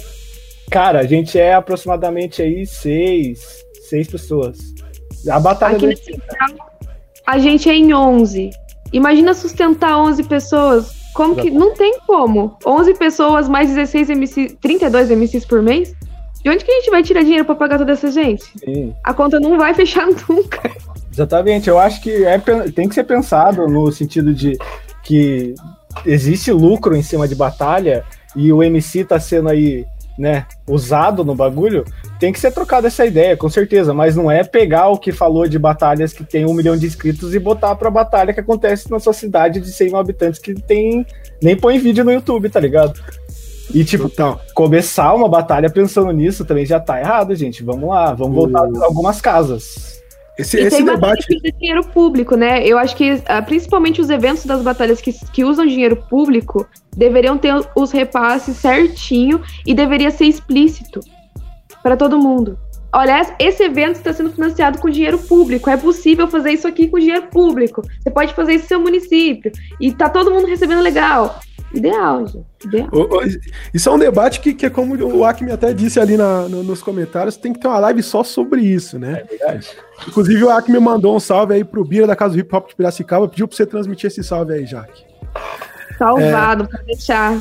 Cara, só vou, vou, dar meus dois centavos sobre essa discussão aí também, né? Tipo, da, da parada que, mano, se a gente for pensar em, em royalties de visualização, isso só é válido, só, só faz diferença para MCs que tem nome né? Porque se você for parar para pensar na batalha como produtora de conteúdo, a batalha não tem um conteúdo que dá tanto visualização para você ter royalties para todos os MCs que participam. A gente pode falar, pô, tipo, a Batalha da Aldeia é a maior que tem, tipo, o maior canal do Brasil, Batalha da Aldeia. Eles têm 3 milhões e tantos lá de, de inscritos. Se você olhar um vídeo que não tem MCs que tem o hype, é um vídeo que ele não é lucrativo nem pra Batalha da Aldeia, nem pros MCs. Então, tipo, é um dinheiro que ele ainda não existe. Tipo, é uma, é, são números muito grandes para poucos MCs que, que acabam inflamando uma discussão enorme para todo mundo, saca? É difícil, a gente tem que pensar muito bem, entender de onde que vem esse dinheiro, como que faz esse repasse. E lógico, é uma discussão. Se, se o dinheiro entra para a organização, ele tem que sair para os MCs. É, um exemplo que eu dei até no podcast que eu fiz com o Red Nigas na semana passada. Tem eventos que eu sou contratado para fazer a produção, e aí os caras vêm e falam: Não, eu tenho dois mil reais de prêmio. Eu falo, mas e o MC recebe o quê? Não, é dois mil reais de prêmio. Eu falo, não, então vamos fazer o seguinte: vou pegar esses dois mil reais de prêmio. Você quer que eu traga 16 uhum. MCs? A gente vai dividir por 16 MCs. Aí eu chego pros MCs e falo: Ó, isso aqui não é um cachê, tá? É uma ajuda de custo, mas é o que eu consegui hoje, porque a gente vai fazer um show e essa é a nossa banda. É uma banda de 20 pessoas, tá ligado? Exatamente. É, essa é a parada. Tá? Tipo, é uma discussão muito, muito insana. É, essa questão do dinheiro que é gerado nas batalhas de MCs, até porque a maioria de nós, batalhas de MCs, nunca monetizamos uma batalha, tá ligado? Tipo, tô falando assim, tipo, eu poderia falar por mim tipo, que, que eu trabalho com isso há 10 anos. Eu já recebi dinheiro com batalha. Já, já ganhei dinheiro da prefeitura, já ganhei dinheiro em âmbito estadual, já ganhei dinheiro digital do, do, do, do governo federal, já trabalhei com empresas e marcas. E sempre que entra dinheiro para mim, eu repasso o dinheiro para os MCs. Tá certo, né? Mas isso é uma coisa muito nova, saca? Tipo, eu tenho 15 anos de mercado para as pessoas me, me, me conhecerem e me contratarem para fazer uma batalha de rima. Então eu precisei ter 15 anos de história para conseguir ter acesso a esse dinheiro. É, a batalha que tem um canal no YouTube grande, seja a aldeia, seja a Batalha dos Amigos, ela precisou construir uma mídia gigantesca durante um tanto de tempo para ter essa mídia, para ter essa entrada de dinheiro. Então é uma coisa muito nova, tipo, em questão de pensar mercado de batalha, dinheiro de batalha. É, e outra paradinha assim que é muito interessante também de falar, que é entender qual que é o nosso ativo e também se fortalecer como classe. Qual que é o nosso ativo? Nosso ativo é a mídia que o MC tem no Instagram, é, nosso ativo é a mídia que a Batalha tem no YouTube, nosso ativo é o público que a gente vai trazer para o dia do evento. Isso são os ativos quando a gente pensa num evento cultural qualquer, e as batalhas têm que pensar nisso também como ativos. Quem são é, os profissionais da nossa classe? São os MCs e os organizadores. Se a gente fala de se fortalecer de classe, é o quê? O cara vai me ligar aqui, da marca XYZ Processadores e Computadores. Vai falar para mim, Mamute, eu quero fazer uma batalha de rima para promover o meu evento. Eu vou virar para ele e vou falar, a batalha custa 5 mil reais, porque, tipo, é mil para eu fazer a produção, que eu vou passar um mês inteiro trabalhando nisso, é tanto pro menino ali fazer o flyer, é tanto pro outro mano ali fazer isso aqui, isso aqui lá, e é, tipo, 100 para cada MC sair de casa. E aí, se você vai lançar um produto XYZ que é bom pra caralho, eu quero isso de premiação também. Se você não puder fortalecer um pra cada MC. Eu vou lá e chego com isso. Ah, já que deve ter caído. É, aí chega a outra organização e fala: ah, não, eu, eu, eu faço por três. Só que daí, na hora que ela vai fazer por três, da onde que vai sair esses dois mil? Dos MCs? Do cara que ia fazer o flyer? do mano que ia filmar, da mina que ia filmar, tá, do DJ, tá ligado? Aí, pior ainda, chega uma pessoa e fala: Não, mano, não precisa disso não. A gente vai lá no Instagram dos MCs e chama eles para vir batalhar só pelo prêmio. E aí o MC vai. Tipo, é isso que eu digo, se fortalecer como classe, a gente entender que uma batalha com X MCs custa tanto, então nenhuma outra batalha, nenhuma organização pode fazer por menos disso. Tipo, podem existir organizações que vão cobrar mais ou que vão cobrar menos por entenderem que a entrega de mídia é menor, por entenderem que é, agregam menos valor. Só que tem que ter um piso. Uma batalha com 16 MCs, ela vai custar 4 mil reais, ela vai custar 4 mil reais. Você pode cobrar 8 ou você pode cobrar 5, mas você não pode cobrar 3. Porque minimamente cada MC tem que receber tanto. Minimamente o organizador, o, produtor tem que receber tanto, o DJ tem que receber, o videomaker tem que receber, o, o, o cara que o designer gráfico tem que receber, saca? É, então a gente tem que primeiro se fortalecer como classe. Tipo, se, se o cara me ligou, eu falei que é 5, ele ligou para você e falou que é 4, ele ligou para o MC, o MC foi por 50 reais, a gente vai conseguir ter um mercado bom como? Quando? Saca? A gente precisa se organizar, né? É uma Todo puta mundo profundíssima, assim, saca? A primeira vez que eu entrei nessa, nessa discussão foi em 2013, e a gente tá debatendo isso ainda até hoje. Que eu cheguei na Secretaria de Cultura e Juventude na, na semana no mês do hip hop, os caras falaram: ah, põe 800 reais aí pra Batalha dos MCs. Eu falei: quanto vocês estão pagando pra cada show? Ah, é, é tanto. Eu falei: não, então é 300 pra cada MC, não tem essa. a gente vê uma cena, né, que a, quem, tá, quem tá no topo tá muito no topo e quem tá embaixo tá muito embaixo. Reproduz toda a desigualdade do nosso país. Total. Então a gente tem shows que são extremamente caros e que são muito contratados e as batalhas de MC a, a gente fica como assim, como alguém que vem para suprir um espaço que precisa ser suprido, mas que é totalmente descartável, né? Sim. Eu sinto isso em vários ambientes diferentes. Assim, ah, coloca o pessoal fazer uma batalha ali. Não custa nada. Não, e, e é aquela parada, tipo, se, se, a gente não tem uma classe unida, a gente não conquista nada. É o que a gente tá falando em questão em âmbito político, existe pro mercado também, saca? Então, é uma discussão muito, muito, muito pesada. O Aki me falou que ele existiu dessa discussão quando acharam que ele tinha enriquecido fazendo batalha. Cara, eu tô há oito anos fazendo seletivo estadual. Eu recebi dinheiro para fazer seletivo estadual uma vez. Que foi em 2013, quando a família de rua pegou um edital da Vivo e ela pagou todo mundo que, que trabalhou na, na, na, parada. Então, tipo, é aí que tá. Em 2013, a família de rua já tinha esse debate de pegar um edital e distribuir entre os produtores locais que estivessem fazendo a, a parada do Nacional acontecer, saca? Depois disso aí, a gente nunca mais teve um patrocínio desse, desse naipe que a gente pudesse fazer tudo isso. No máximo, a família de rua consegue um patrocínio para final, estrutura, dá o, a estrutura para os MCs, é hotel, alimentação, van, que isso tem todo ano, tá? Para os MCs, e, e MC falar que não, tipo, é mentira, porque teve um ano só que o evento foi num dia só que os MCs não ficaram por lá, que foi 2016. Todos os outros MCs foram, ficaram em hotel, tiveram van.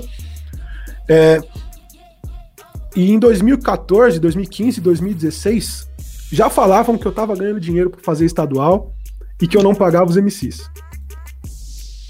Em 2017, quando o ECPBMC começou, eu ouvi que eu tava fazendo um grande projeto estadual e porque eu devia estar tá ganhando muita grana e não tava pagando os MCs. Até porque eu fiz o evento final lá no Teatro Sérgio Cardoso com puta camarim, uma puta estrutura de som, então eu tô ganhando muito dinheiro. E em 2018, quando eu pus a, a inscrição das batalhas, que não era para as batalhas pagarem do bolso, era para as batalhas passarem para os MCs, só que a maioria das batalhas não tancou isso daí. Me falaram que eu tava roubando dinheiro dos MCs. Ah, pelo amor de Deus.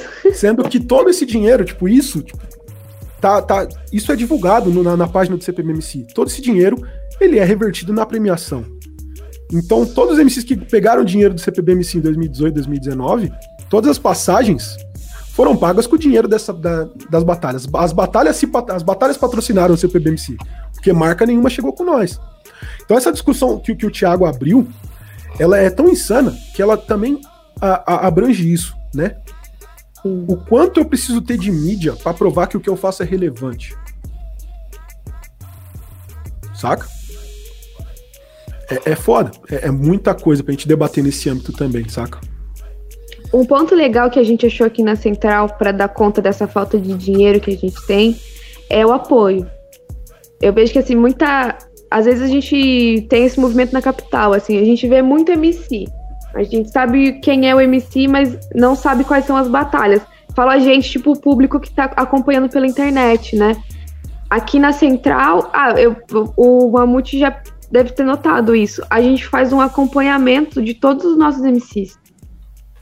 Sim, a gente vai junto, a gente organiza a van, a gente faz todo o corre de estrutura para que o MC possa fazer o que ele precisa fazer, que é rimar.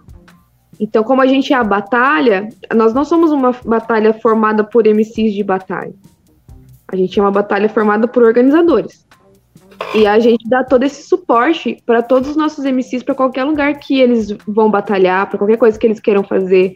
Então, a gente, quando tem como, né, a gente faz vaquinha para alugar a van, a gente corre atrás de toda a burocracia, a gente fala com as outras batalhas, a gente faz todo o background, assim, para que ele possa brilhar, que ele não precise se preocupar com isso. Porque é o jeito que a gente encontrou de trazer uma devolutiva que ela não é financeira, né? ela é uma devolutiva de, de construção. É, porque muitas vezes o menino que tá aqui em Piracicaba, ele não tem a mesma visão de mundo do menino que tá em São Paulo. Que tem ali aquele montão de batalha perto dele. Não, não tem, pô. A gente chega em São Paulo, nossa, parece que, que a cidade vai engolir a gente, que a gente vai morrer lá dentro. A gente é caipira, pô. E, e precisa dessa estrutura, porque a gente já chegou lá uma vez e não sabia o que fazer. A gente já bateu a cara lá. E a gente não quer mais que eles batam, a gente quer que eles cheguem bem. Então vamos dar toda a estrutura, o suporte, agora, né, na pandemia, a internet, as câmeras, vamos dar tudo, vai fazendo. O importante é, é que está aqui, precisou, chama, estamos aqui. DJ do França fez a provocação também aí, ó. Tipo, beleza, o MC tem que receber quando tem, mas e quando o MC acende financeiramente através das batalhas, ele também não deveria fazer uma devolutiva? É, mano, é, é aquela provocação hip hop. Eu não sei, nunca aconteceu aqui. Porque, mano, pensando, tipo, se a gente for pensar nisso daí, tipo, a, a, o CPMMC é uma devolutiva de um MC que ascendeu nas batalhas, tá ligado? God. Eu não acendi financeiramente do jeito que as caras, tipo, acenderam, mas eu me, eu me fiz profissionalmente nas batalhas. Eu virei o profissional que eu sou hoje por conta das batalhas. Então, é uma devolutiva que eu dou pra cultura que me criou. Que é uma, uma coisa muito hip hop, né? Muito rap. É, a gente tem ali, vai, tipo, o, o, o, exemplo da própria Batalha dos Amigos que o Léa citou, que é encabeçada pelo Cid, que foi um cara que acendeu a carreira dele por conta do Dual Nacional. Que muita gente atribui ao meu voto, inclusive, mas não fui eu que votei só, a plateia votou junto, tá? tá o, então é muito disso, saca? Tipo, entender que, que a gente precisa também. É, é, isso entra na, no fortalecimento da classe, tá ligado? Se fortalecer como classe. Porque é aquilo, se você é, se estruturou. Vamos ajudar alguém a se estruturar também nesse sentido, né, meu? É, um MC que, que ganhou dinheiro pra caramba vindo das batalhas, nada mais justo que ele fortalecer a batalha de onde ele saiu, né? Foi é, aquela ideia do. Quando a gente fez no ano passado uma ação com o CCBB, que a gente deu prêmio, era dois mil reais de prêmio, só que o, os mil reais do MC a gente deu em viagem, a gente levou o MC ao, ao Init, né? O Init que ganhou para o DF para conhecer uma outra cena para batalhar com MCs diferentes, né? Para ter uma experiência diferente de, de, de, batalha. E os outros mil reais eram em prêmio para a batalha que, que por onde o Init tinha se classificado, ou uma batalha que ela quisesse fortalecer, né? Que ele quisesse fortalecer. Da e hora. aí foram mil reais em prêmio para a batalha central lá de Diadema. Da hora. Foi uma caixa de som, foi um, um, um tripé também para caixa de som, uma câmera. É, é, essa parada, é pensar em como que a gente redistribui isso daí, é também fortalecer a classe, né? Sim, mano. Porque, ó, a, falando de batalha, né? Uma roda de rima. É, a Jaque citou ali que a, a central é feita não por MCs, mas sim por organizadores de batalha, e a Batalha da Anchieta também. Na nossa organização, a gente tem um MC, de um ranking que tem 70 e poucas pessoas, tem um MC na organização, e na hora da bucha, na hora de decidir qual vai ser do evento, vamos correr atrás de patrocinador, e aí, vamos fazer uma van para levar o mano para o CPBMC, vamos fazer os corre, mano. MC não quer participar. MC quer a hora do Mike, quer, quer chegar meia hora atrasado e rimar. Não quer pensar em carregar uma caixa, tá ligado? E aí o cara vê o Thiago Ventura falando de pagar MC e pensa que isso tem que ser aplicado aqui na nossa cidade, por exemplo. Isso aí não é, não é, não é cabível, tem que, né?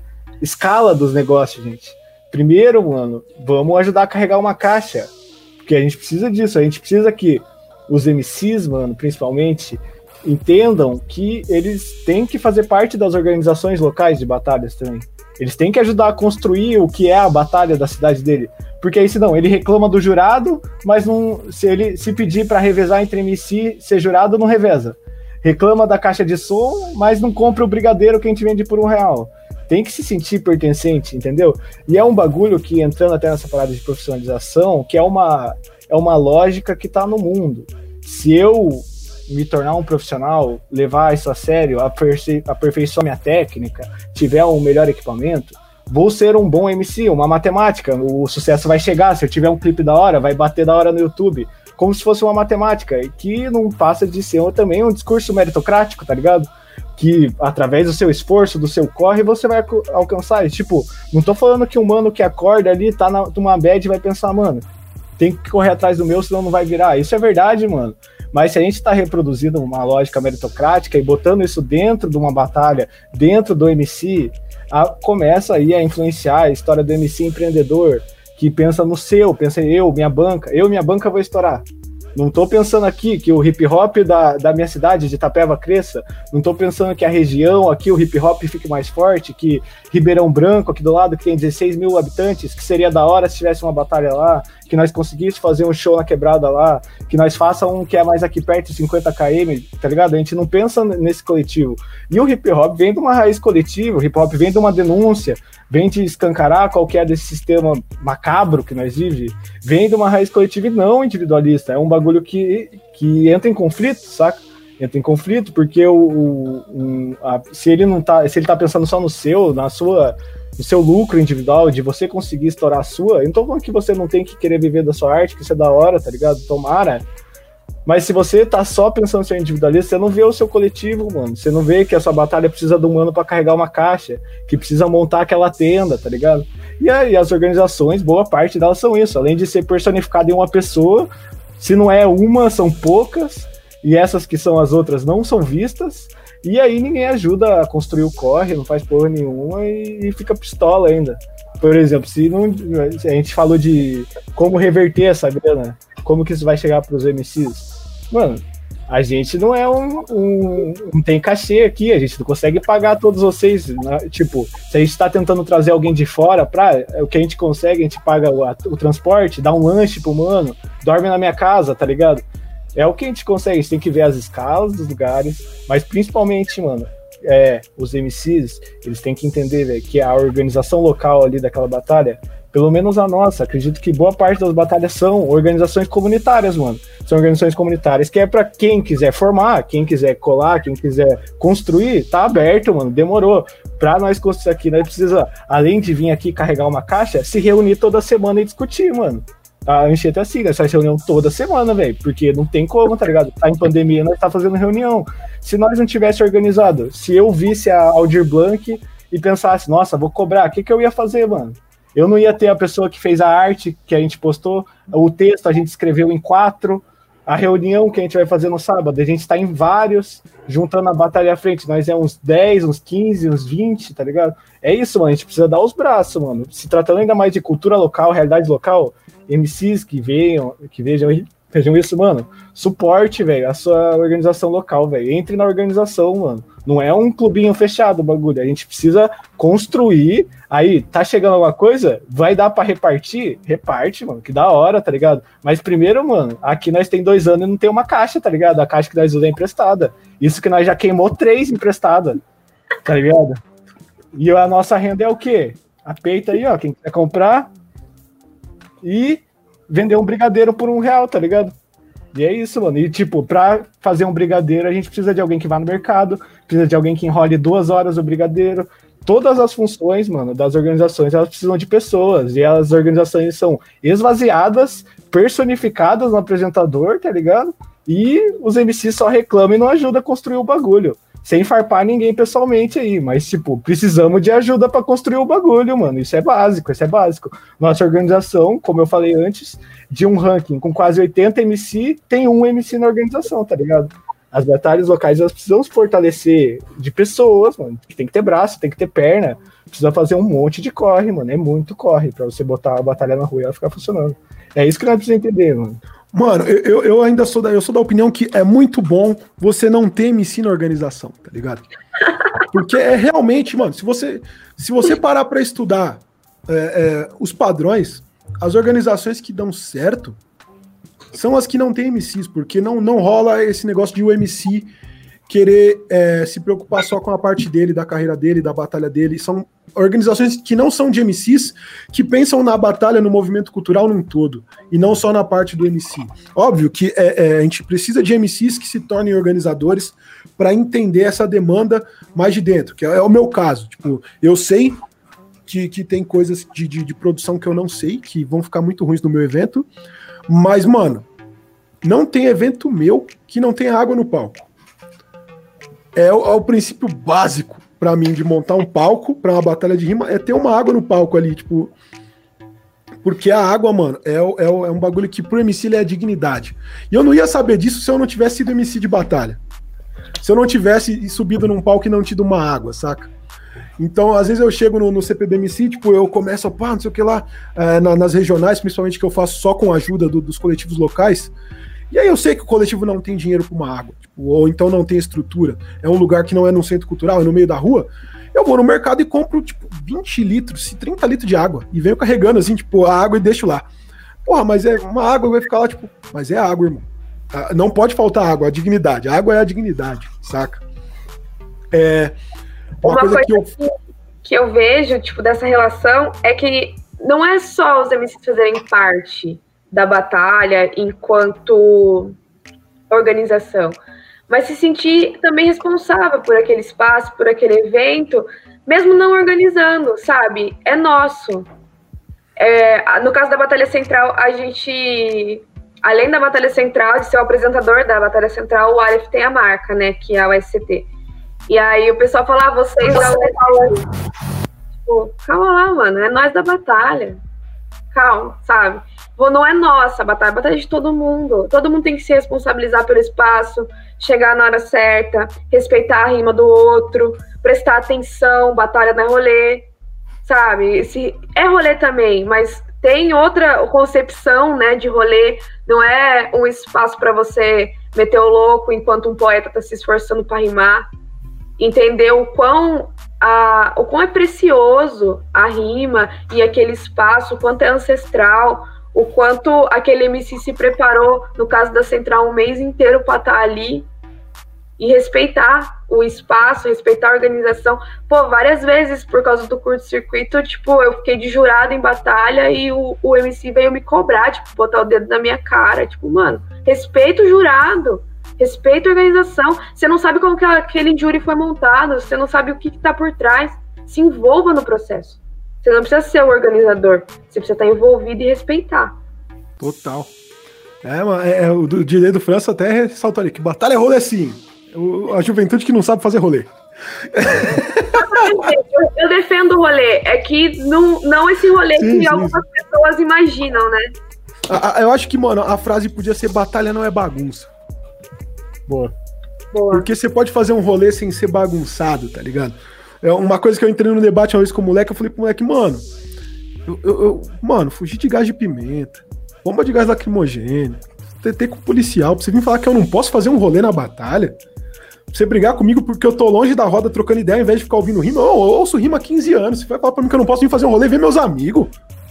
Tá ligado? Eu acho que tem isso, mas também tem a questão do, por exemplo, aqui em Piracicaba teve situação de, tipo, a galera querer conversar na roda, pô, conversar na Sim, roda. Não. Batalha não é bagunça, mas é o melhor rolê. Ah, eu tô aí 10 anos fazendo esse rolê. o, o Aki me falou que se sentiu muito contemplado com a fala do Léa sobre carregar caixa, organizar e cadê os caras quando precisa, né, meu?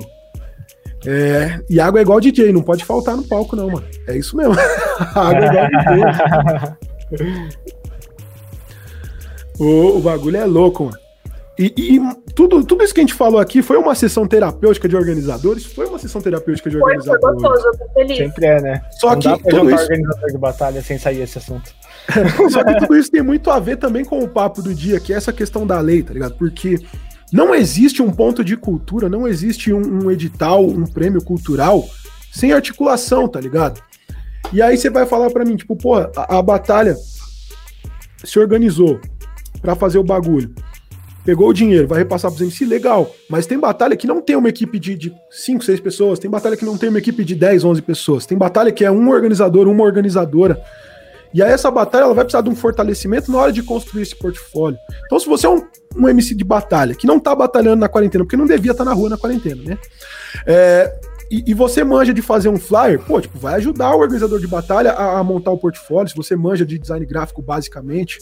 Se você é MC de batalha, mas tem facilidade no aplicativo de edição de vídeo no celular, vai ajudar na construção do portfólio da batalha que você, que você usa. Tipo, se você é um MC de batalha que tem facilidade em escrever, vai ajudar o organizador, a organizadora da batalha da sua cidade a escrever os textos necessários para inscrição nos editais, saca? É, é isso, é se sentir parte num total porque nesses momentos a gente precisa fazer esse material aparecer do nada, porque ninguém nunca tinha pensado nisso antes. Foi o que o Léo pontuou lá no início. Não existia uma lei Aldir Blanc antes. Mas hoje a gente precisa pensar em tudo isso, e isso precisa acontecer agora.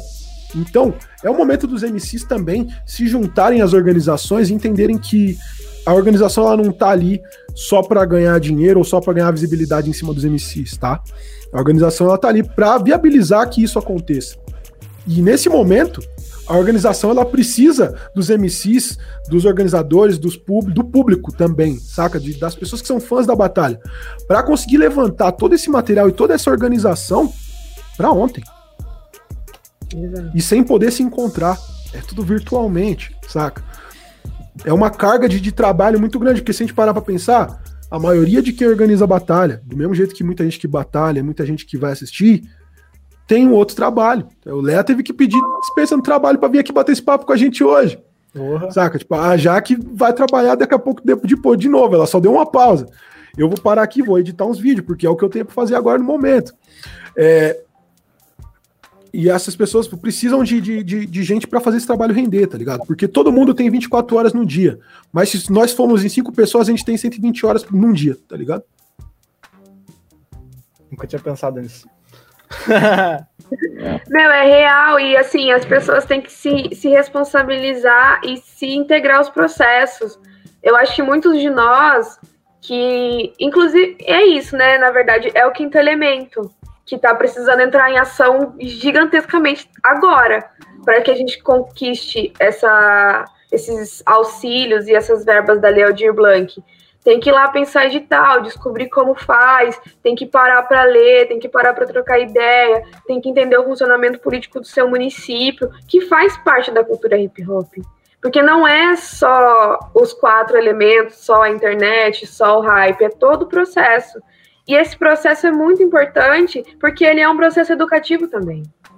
Eu acho que correr atrás politicamente, entender seu município, entender como funciona um edital, um PROAC, uma premiação, uma lei, é essencial para a gente enquanto cidadão, né? Enquanto parte do processo democrático, que essa democracia burguesa que nos aprisiona, que nos, que nos mata, que nos marginaliza, ela, a gente tem que entender como ela funciona para conseguir lutar contra ela, né? Senão, quando o hype chegar, a gente se vende para o mercado e esquece dos irmãos que estão tá atrás, né? Perde a consciência de classe tão importante nesse momento, perde a noção de, de democracia e do movimento, porque fazer parte desse processo é integrar mais ainda o movimento hip hop, porque quando a gente pensa para a batalha, como a batalha vai entrar nesse, nesse, nesses espaços, a gente está pensando em todo o movimento. A gente está pensando nos big girl, nas big girls, nos b-boys, nos grafiteiros, nos DJs. A gente está pensando na produção musical. Está pensando em tudo. Então tem que ter a galera que, nesse momento, pô, você que gosta da batalha de MC, mas não consegue rimar, ou que tem um flow péssimo como o meu, vai estudar como escrever um edital. Não tem flow, escreve livro. Pois é, pô. Foi nesse momento que eu me encontrei. Ele falou isso, eu falei, é eu. O, o, DJ do França deixou pontuado aí, ó, que quem precisar de ajuda para organizar a questão dos beats para batalha, tipo, é, acervo. O DJ do França tem um grande acervo. O DJ, a gente podia organizar o seu acervo de beats e disponibilizar ele lá no portal Batalha de Rima, né, mano? Verdade. É, pelo menos o que não é o que não é exclusivo que a gente pegou dos próprios artistas e só tem direito de uso pra gente, a gente podia disponibilizar a parte da pesquisa do DJ do França se ele, se ele tiver se, se, se, ele sentir no coração dele ali, aquele coração maldoso cheio de revolta. A hemeroteca do DJ do Franco. Até pra entrar na minha Blanc, dá pra escrever edital disso. Ah. E falou, bora, só vamos então. Não, mas o negócio a gente não pode botar um, uma biblioteca de beats no, na, na Léo de Blanc ou em qualquer outro edital, porque senão a gente tem que pagar direito pros artistas e aí não sobra o dinheiro do edital pra gente repassar. Ai, cara, é, é, é pesada essa discussão, né, meu? Porque a gente entende que cada município tem a, a, sua particularidade e cada batalha de MCs tem a sua particularidade, cada público é uma particularidade. Mas a gente entende que, em comum com tudo isso, a gente tem a necessidade de se organizar para fazer essas paradas acontecerem, seja elas a entrada numa lei de incentivo, numa política pública, ou seja ela a entrada no mercado, né, meu?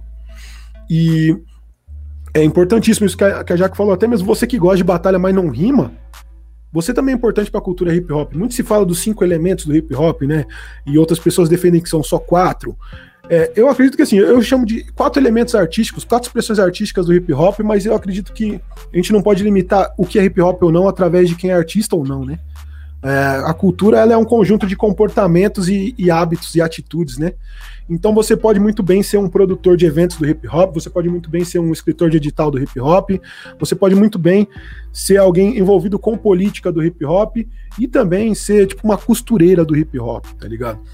É, a gente precisa muito de todas as pessoas para que a gente crie um mercado do hip hop, para que a gente crie um, um ecossistema que tenha o dinheiro circulando entre os nossos, porque senão é aquilo que a Jaque falou, você pega o hype, só que você se vende ao mercado, porque você alcança a visibilidade, você cria público, só que toda vez que você precisa de um produto, que você precisa de uma, um serviço, você vai buscar ele fora da nossa cultura, porque a nossa cultura não profissionalizou as pessoas para isso, porque a gente acaba meio que afastando as pessoas. Ah, não.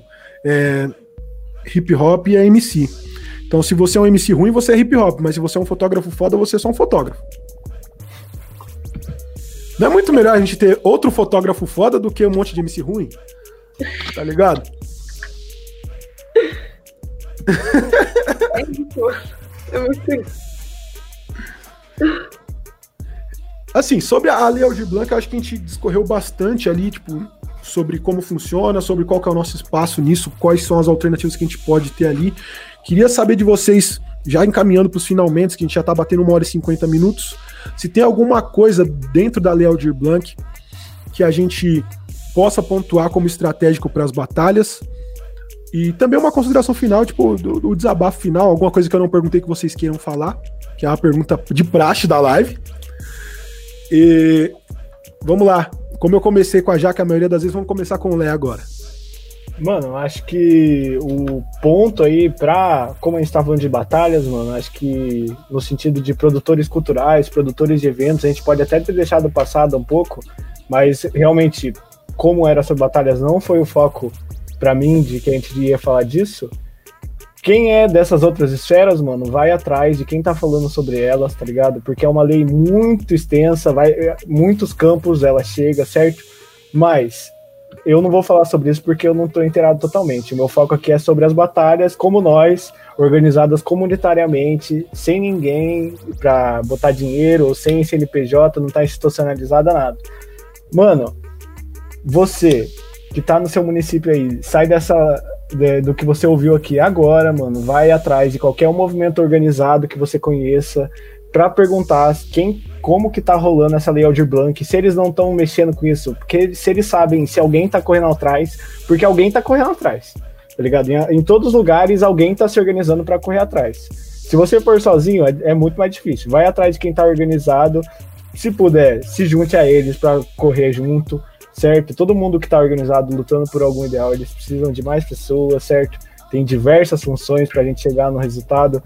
E aí, mano, vai descobrir como que tá aí. Vai descobrir se na sua cidade é, eu vou dar um, uma ajuda. Se na sua cidade tem o conselho, se o conselho tem a lei, se ele tá ativo. Se ele tá ativo, quem são essas pessoas? Procure eles no Facebook, mano. Manda mensagem, pergunta como que tá. Pode ser que seu conselho seja uma bosta.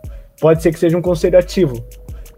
Se ele for ativo, ótimo, mano. Ele vai ajudar a definir o comitê, mano. O comitê, agora, eles estão trabalhando. Até dia 17 de outubro, esse plano tá pronto, mano. É aprovado e enviado.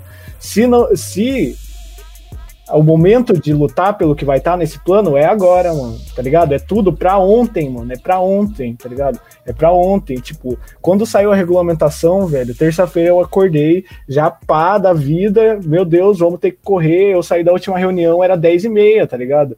Porque, mano, o bagulho a gente tá, teve que correr muito, e todo mundo vai ter que correr muito. Se você ficou sabendo agora da Lei de Blanc, parça, você já tá um tempo atrasado, vai atrás, mano.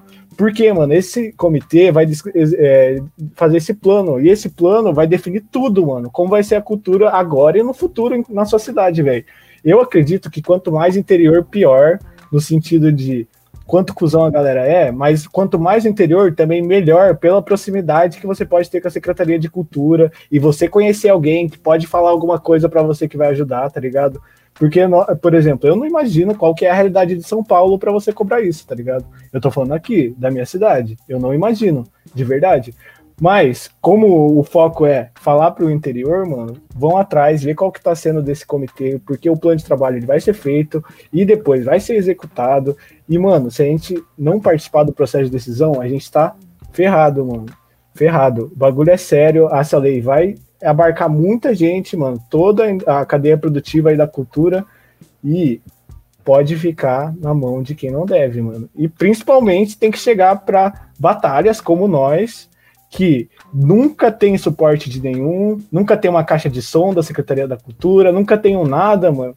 Viagem paga do bolso aí, tá ligado? Do CPBMC aí, a gente pagou quase mil reais do bolso para ir pro CPBMC, por exemplo.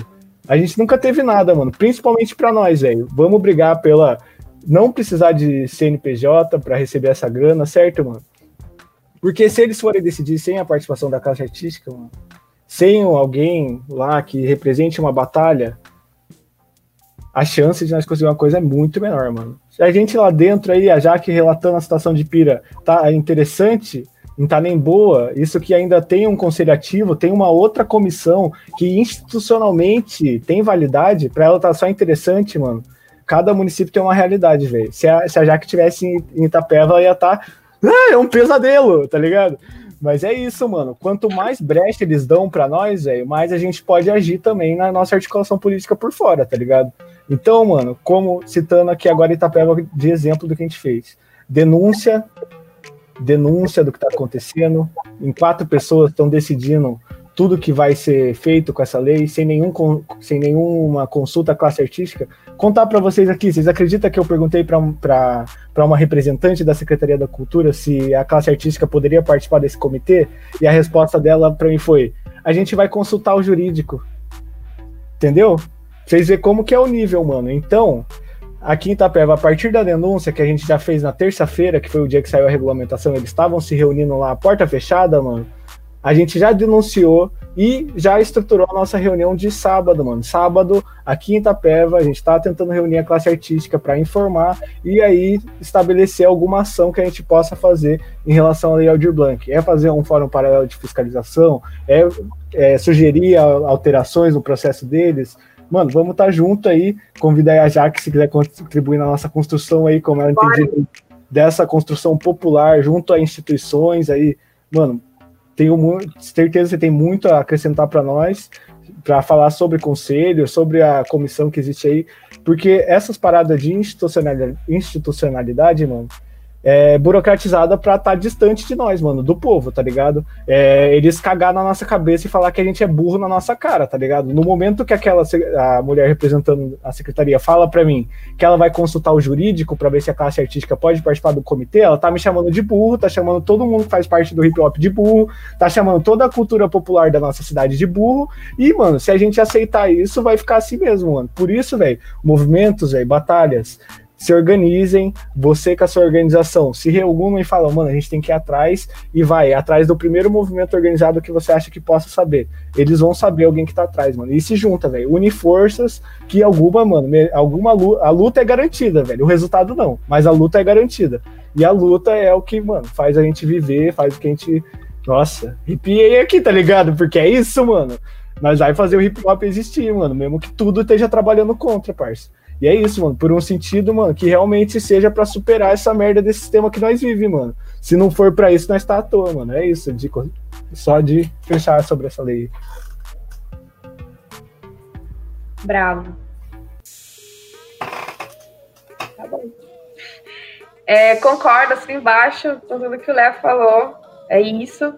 É, Queria pontuar que as batalhas não, não criem um certo viralatismo ou um não me pertence em relação a essa grana. Essa grana é nossa. Não tenham medo de ganhar dinheiro, não tenham medo de fazer as coisas, de colocar as coisas para funcionar, porque os outros que não somos nós, que a gente sabe muito bem quem é, eles não têm medo. E por que, que a gente precisa ter, sabe? A gente precisa de estrutura para viver, a gente não precisa sobreviver, a gente tem que parar de se contentar com subemprego, submoradia.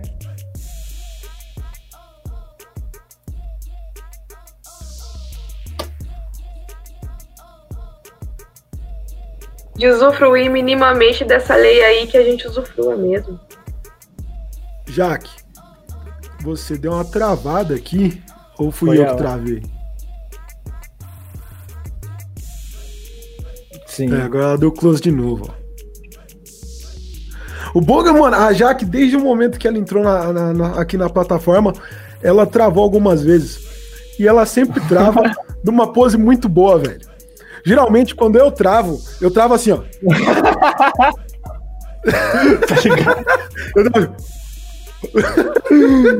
Ai, caralho. Voltei. Cara, Ufa. Desculpa. Voltou. Na internet. É, o, o foda é que quando a gente trava, a gente continua é, falando, né? A gente, na hora que a gente vem... Onde eu parei? você Droga. parou no começo. na hora que você falou, a gente não pode se contentar com submoradia e É isso, e a gente tem que viver plenamente com qualidade de vida. E se a gente tem acesso a esse dinheiro, que a gente assuma essa bronca e se envolva no processo. Uma coisa que eu acho legal dizer para o interior, que a gente entendeu isso fazendo a central, é que a, no interior a gente tem a noção de que o bom está em São Paulo e que a gente só vai conseguir alguma coisa se a gente estiver na capital. E não é assim. Se você for alguém na sua cidade, se você tiver um movimento foda no seu bairro, se você estiver movimentando as coisas no seu território, é muito mais fácil você ser alguém em São Paulo. Porque em São Paulo tá todo mundo se matando para ser alguém. E assim, não tô falando ser alguém no sentido de ego, mas de fazer alguma coisa quando a gente está fazendo a Batalha Central há 10 anos, a gente consegue se comunicar com a capital, com quem está fazendo as coisas há muito tempo. A gente consegue trocar ideia com as pessoas que a gente admira. Lógico que a gente não consegue ter a mesma estrutura que os caras têm, mas a gente conseguiu chegar lá também, sabe? Então faça no seu município, faça na sua cidade, não fique almejando o tesouro do outro. Faça pelo seu, faça pela sua comunidade, conviva com o seu povo, sabe? Se você tá vendo que tem algum problema ali, resolva ele. Ajude a construir a sua comunidade, fortaleça as pessoas que estão em volta de você. Não queira andar com os boys do shopping, tá ligado? Faça pelo seu, sabe? Os branquinhos do shopping vai dar ruim, entendeu? Vai, vai com os seus. Ande com os seus, faça com os seus e faça direito, faça o seu melhor. Eu acho que a gente tá vivendo um momento de pandemia, um momento super esquisito, as coisas estão horríveis para todo mundo, principalmente para a gente que é jovem. A gente sabe que as pessoas que estão na batalha geralmente são adolescentes de idade escolar, que estão passando por esse de tipo aula online, esse monte de coisa acontecendo. Então, galera, foca nas coisas que vocês têm para fazer, mas também foca na poesia, foca na batalha, como um momento em que todo mundo está ganhando. É, a gente está fazendo literatura, a gente está fazendo poesia, é uma coisa sensível, uma coisa bonita. Vamos aproveitar desse momento para criar, para se sentir livre, para se sentir bem. Tem muita coisa acontecendo, muita burocracia, muita live, muita coisa chata, então se resguardem, sabe? Fiquem tranquilos, vão fazendo as coisas no tempo de vocês. Se não tiver estrutura da Lei Aldir Blanc, aí se vocês não forem receber essa verba, vão atrás de outros municípios, vão atrás de quem está fazendo, somem na luta. E ah, e sejam felizes. Acho que é isso que a gente precisa, na verdade, almejar, né? Você tem uma política pública que auxilia. É isso.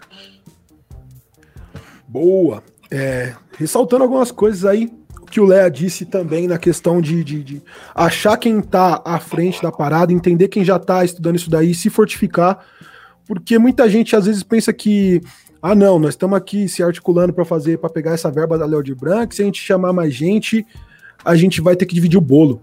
Só que é melhor você dividir o bolo ou você não ter um bolo para dividir. Exatamente. Quanto mais você se fortifica, mais são as possibilidades de você conseguir ter um bolo para cantar um parabéns e todo mundo comer um pedaço. Agora, se você quer comer o bolo inteiro, às vezes você não vai ter nem o bolo, né? Ô meu, e como que chama aquele bolo gigantesco que tem aí em São Paulo? É o bolo do aniversário. Meu de Blanc é tipo esse bolo que as pessoas, tipo, todo mundo vai comer porque vai ser gigantesco. Dá pra dividir com todo mundo, não tem problema não. Eu, eu, eu sou, eu tenho as minhas. entendeu? Não tem problema. Eu tenho as minhas questões com aquele bolo porque ele, ele demonstra a selvageria do humano. Que bolo que vocês estão falando, gente? Aquele é bolo, bolo, que tem em São Paulo que as pessoas São Paulo. É um bolo de. Eles põem em metros de bolo o tanto de anos que a cidade está fazendo. Ah, caralho, é muito megalomania, né, desses caras ricos. É, e, cara, tipo, ressaltando também alguma coisa dentro, dentro o, o que a Jaque falou, é uma parada que eu até comentei com o Garnet na, na live que a gente fez. Que, mano, é muito melhor você ser o melhor da sua cidade do que você ser alguém bom em São Paulo, tá ligado? Você pode ser pior do que, tipo, 50 caras em São Paulo e ser o melhor da sua cidade, tipo, em questão de números. E ainda assim, quando você vem para São Paulo, você vai ser melhor tratado do que os 50 caras que são melhores que você. É, é, uma, é, uma, é um padrão dentro da cultura, é um padrão dentro do mercado, por quê? Porque a partir do momento que você se provou como o melhor da sua cidade, você já ganha uma relevância, você já ganha ali a sua estrelinha dourada, e quando você chega aqui, você tem a estrelinha dourada. Agora, como que eu vou ser o melhor de São Paulo, sendo que eu tô em São Paulo, tá ligado? É muito mais difícil, é muito mais pernada. Então, é, é, é uma parada que a gente até discutiu, que a gente falou, gente tava falando que o, o Garnett, ele conseguiu, o Garnett pequeno, fazer o Manos e Minas como destaque. E a maioria dos MCs que estão aqui em São Paulo, que tem até mais visualização do que o Garnett, não faziam Manos e Minas na mesma época, entende? É, então, saibam usar estrategicamente é, a geografia que você tá, né, meu? É um debate que a gente tem muito aqui também dentro do coletivo Literatura Suburbana, que é o caminho de volta é pro interior, tá ligado? Porque em São Paulo tá saturado. É, a, a capital é saturada. Se a gente consegue articular a capital, se a gente consegue acessar certas coisas na capital, é o que o Lea também pontuou em outro momento. É muito mais fácil a gente alcançar a Secretaria de Cultura de uma cidade do interior, saca? Eu tinha um projeto em que eu trabalhava aqui com outros MCs, em que a gente atuava em São Paulo e mais três cidades da região metropolitana eu tinha o WhatsApp de secretário de cultura de todas as outras cidades, menos de São Paulo. Tipo, eu conseguia falar diretamente com todo mundo nas outras cidades, menos aqui. E eu não tô falando de, de, de, falar com o secretário de cultura, tipo, de Itapeva, que é uma cidade de 100 mil habitantes. Pô, tipo, eu tinha o, o WhatsApp do secretário de cultura de Guarulhos. Saca? De Osasco. São cidades gigantescas ainda assim dentro de São Paulo, né? Então, saber usar também estrategicamente essa posição, né? Geográfica. E uma coisa interessante também, Mamute, que as cidades que são bem pequenininhas também aceitam a gente muito bem.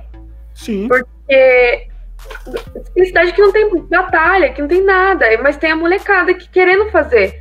Então, se aproximar desse, sei lá, se não tem ninguém na sua cidade fazendo nada e você quer que exista uma batalha de MC, começa no recreio, cara. Só começa. Você quer um muro grafitado, pega a tinta e faz. Só começa. Ontem eu tava conversando com o Sérgio Vaz e ele falou: é só fazer. As pessoas perguntam como faz? Fazendo. Essa é a resposta. Quer? Vai lá e faz. É, o Aki me falou que foi muito bom conhecer vocês, ficou muito feliz de conhecer essas pessoas preocupadas de verdade, entender que nós não estamos sozinhos, que nós que é mais tiozão, a gente vem dessa solidão há um bom tempo, né? Ele mais do que eu. uh, e ele aí, ó, ressalta ainda que em Mogi das Cruzes ele tá bem, sempre trabalhando há anos, fazendo pela cidade dele, e é isso. Tipo, o Acme é um cara que claro. movimenta a cidade dele desde antes de eu começar a rimar, tá ligado? E isso é verdade, não é exagero. Nossa, isso aí. Tinha TV colorida já? Quando eles começaram a rimar, Lé, a Olha gente aqui. projeto ainda. Olha aqui. Eu só tenho 30 anos, tá bom, gente? Ah, é isso, pô. Eu ainda sou um jovem adulto. é que eu comecei cedo. Quando eu comecei a ir pras batalhas, eu, eu tava na idade que os moleques vão pras batalhas hoje. é isso. Bom, eu queria agradecer a presença de vocês aí e ressaltar que foi um debate enriquecedor, tipo, pra mim também. Pô, o Acme já, já deu aquele feedback ali, todo mundo comentando foda, brabíssimo, sangue no olho. Esse é o nosso palestrinha. É, o, né, ele veio, mano, com a Itapeva em peso aí também pra lá. Obrigado. Tipo, importantíssimo esse engajamento, entender que vocês têm essa união, tipo, é muito bom pra gente também aqui, tá ligado?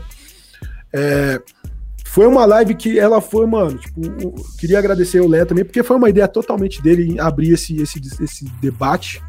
Se ele não tivesse me chamado lá no, no Instagram para perguntar se eu tava por dentro, para falar sobre essa articulação, eu não ia ter me atentado a isso, porque eu sou um cara totalmente cético quanto a qualquer coisa dessas questões de política pública, até porque eu tô em São Paulo e é muito mais difícil acessar muita coisa, tipo, ter essa, esse debate. E todas as vezes que eu tentei fazer isso, quem conhece a minha caminhada sabe que eu arrumei muita treta. É, entrei em várias blacklists de várias pessoas ali, de vários é, ser, é, funcionários dentro das secretarias, né? Tipo, embora ainda tivesse muitas amizades ali, tipo, com pessoas que trabalhavam lá dentro. mas desde a construção do, do mês do hip hop em 2014, eu me ausentei de quase tudo em questão de política pública, porque eu fiquei totalmente desgastado mesmo, assim, saca? E, mas é muito importante, tipo, não é porque eu me ausentei disso que eu não entendo a importância disso e que eu não acho importante ressaltar isso, principalmente para quem tá fora da capital. E por que, que eu falo principalmente para quem tá fora da capital? Porque na capital a gente tem alternativas de ganhar dinheiro de diversas outras formas. Quanto é, evento, quanto entretenimento, quanto MCs, existem muito mais eventos que conseguem remunerar os MCs minimamente, existem muito mais eventos que a gente consegue vender uma cerveja, uma água ali e tem circulação de gente o bastante para fazer o evento se, se manter. Então é muito mais importante ainda a gente entender esses mecanismos fora da capital.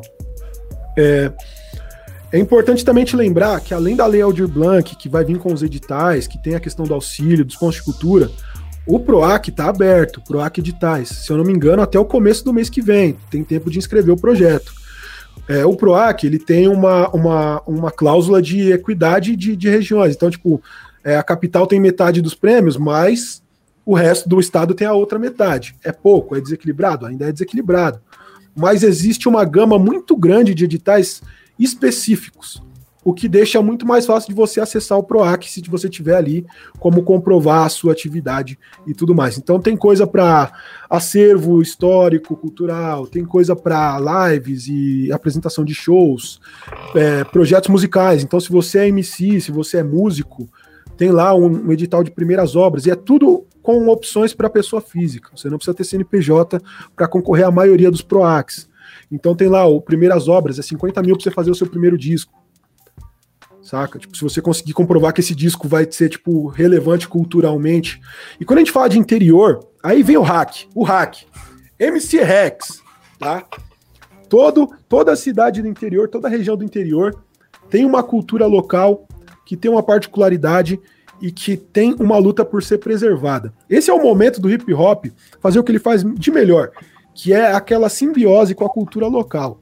Então, se você é MC e mora numa cidade que tem uma cultura muito forte, musical, tradicional, abre o PROAC Primeiras Obras e bota lá que você vai fazer o primeiro disco de rap mix, é, é, sampleando a cultura local da sua cidade e vai fazer uma apresentação de dança, breakdancing, breaking, é, top, pop rock, locking é, e tudo mais, as danças urbanas misturadas com a dança da sua cidade. Você vai fazer um fandango com break, tá ligado? Você vai fazer o Caruru Rap. Isso tem muita chance de passar no edital, tá? Porque isso tem muita relevância cultural local, isso é inovador. Isso é uma coisa que o hip hop tem que entender, ele tem que dialogar muito mais com as sonoridades do Brasil, tá? É, eu acho que esses são os pontos importantes a gente ressaltar para fechar essa live e esse podcast. Podcast. Eu gosto de falar podcast. Podcast é muito legal, né, meu? É um nome muito forte. É, eu vou fazer um corre, eu vou passar esse aqui na, na, na, fila também, vou tentar postar ele junto com os outros dois que já estou terminando de editar. No máximo amanhã à tarde, para entrar, tipo, todo mundo ter uma parada ali, um respiro de conseguir ouvir e correr dentro desses 60 dias. É, isso vai ficar disponível aqui na Twitch por 14 dias antes deles limarem a parada, né? Então, se vocês já quiserem divulgar esse link assim que a live acabar, para todo mundo assistir esse bate-papo depois, tá divulgável, ele fica aberto. Dá para assistir essa reprise aí em vários momentos. Se quiser baixar, clipar e postar em algum lugar para ressaltar o que a gente está falando, tá valendo. Então, tipo, eu sei que não tem disso aí, que eu não tenho que autorizar ninguém de nada, mas eu autorizo e encorajo a, a, a distribuição do conteúdo se isso for ajudar as pessoas, tá? É, vamos ficando por aqui. Aquele salve da Jaque, do Lé e do Mamute. Se você gostou, comenta, compartilhe, curte. Acesse batalhaderima.com.br, pois o corre continua. Vida longa às batalhas de rua.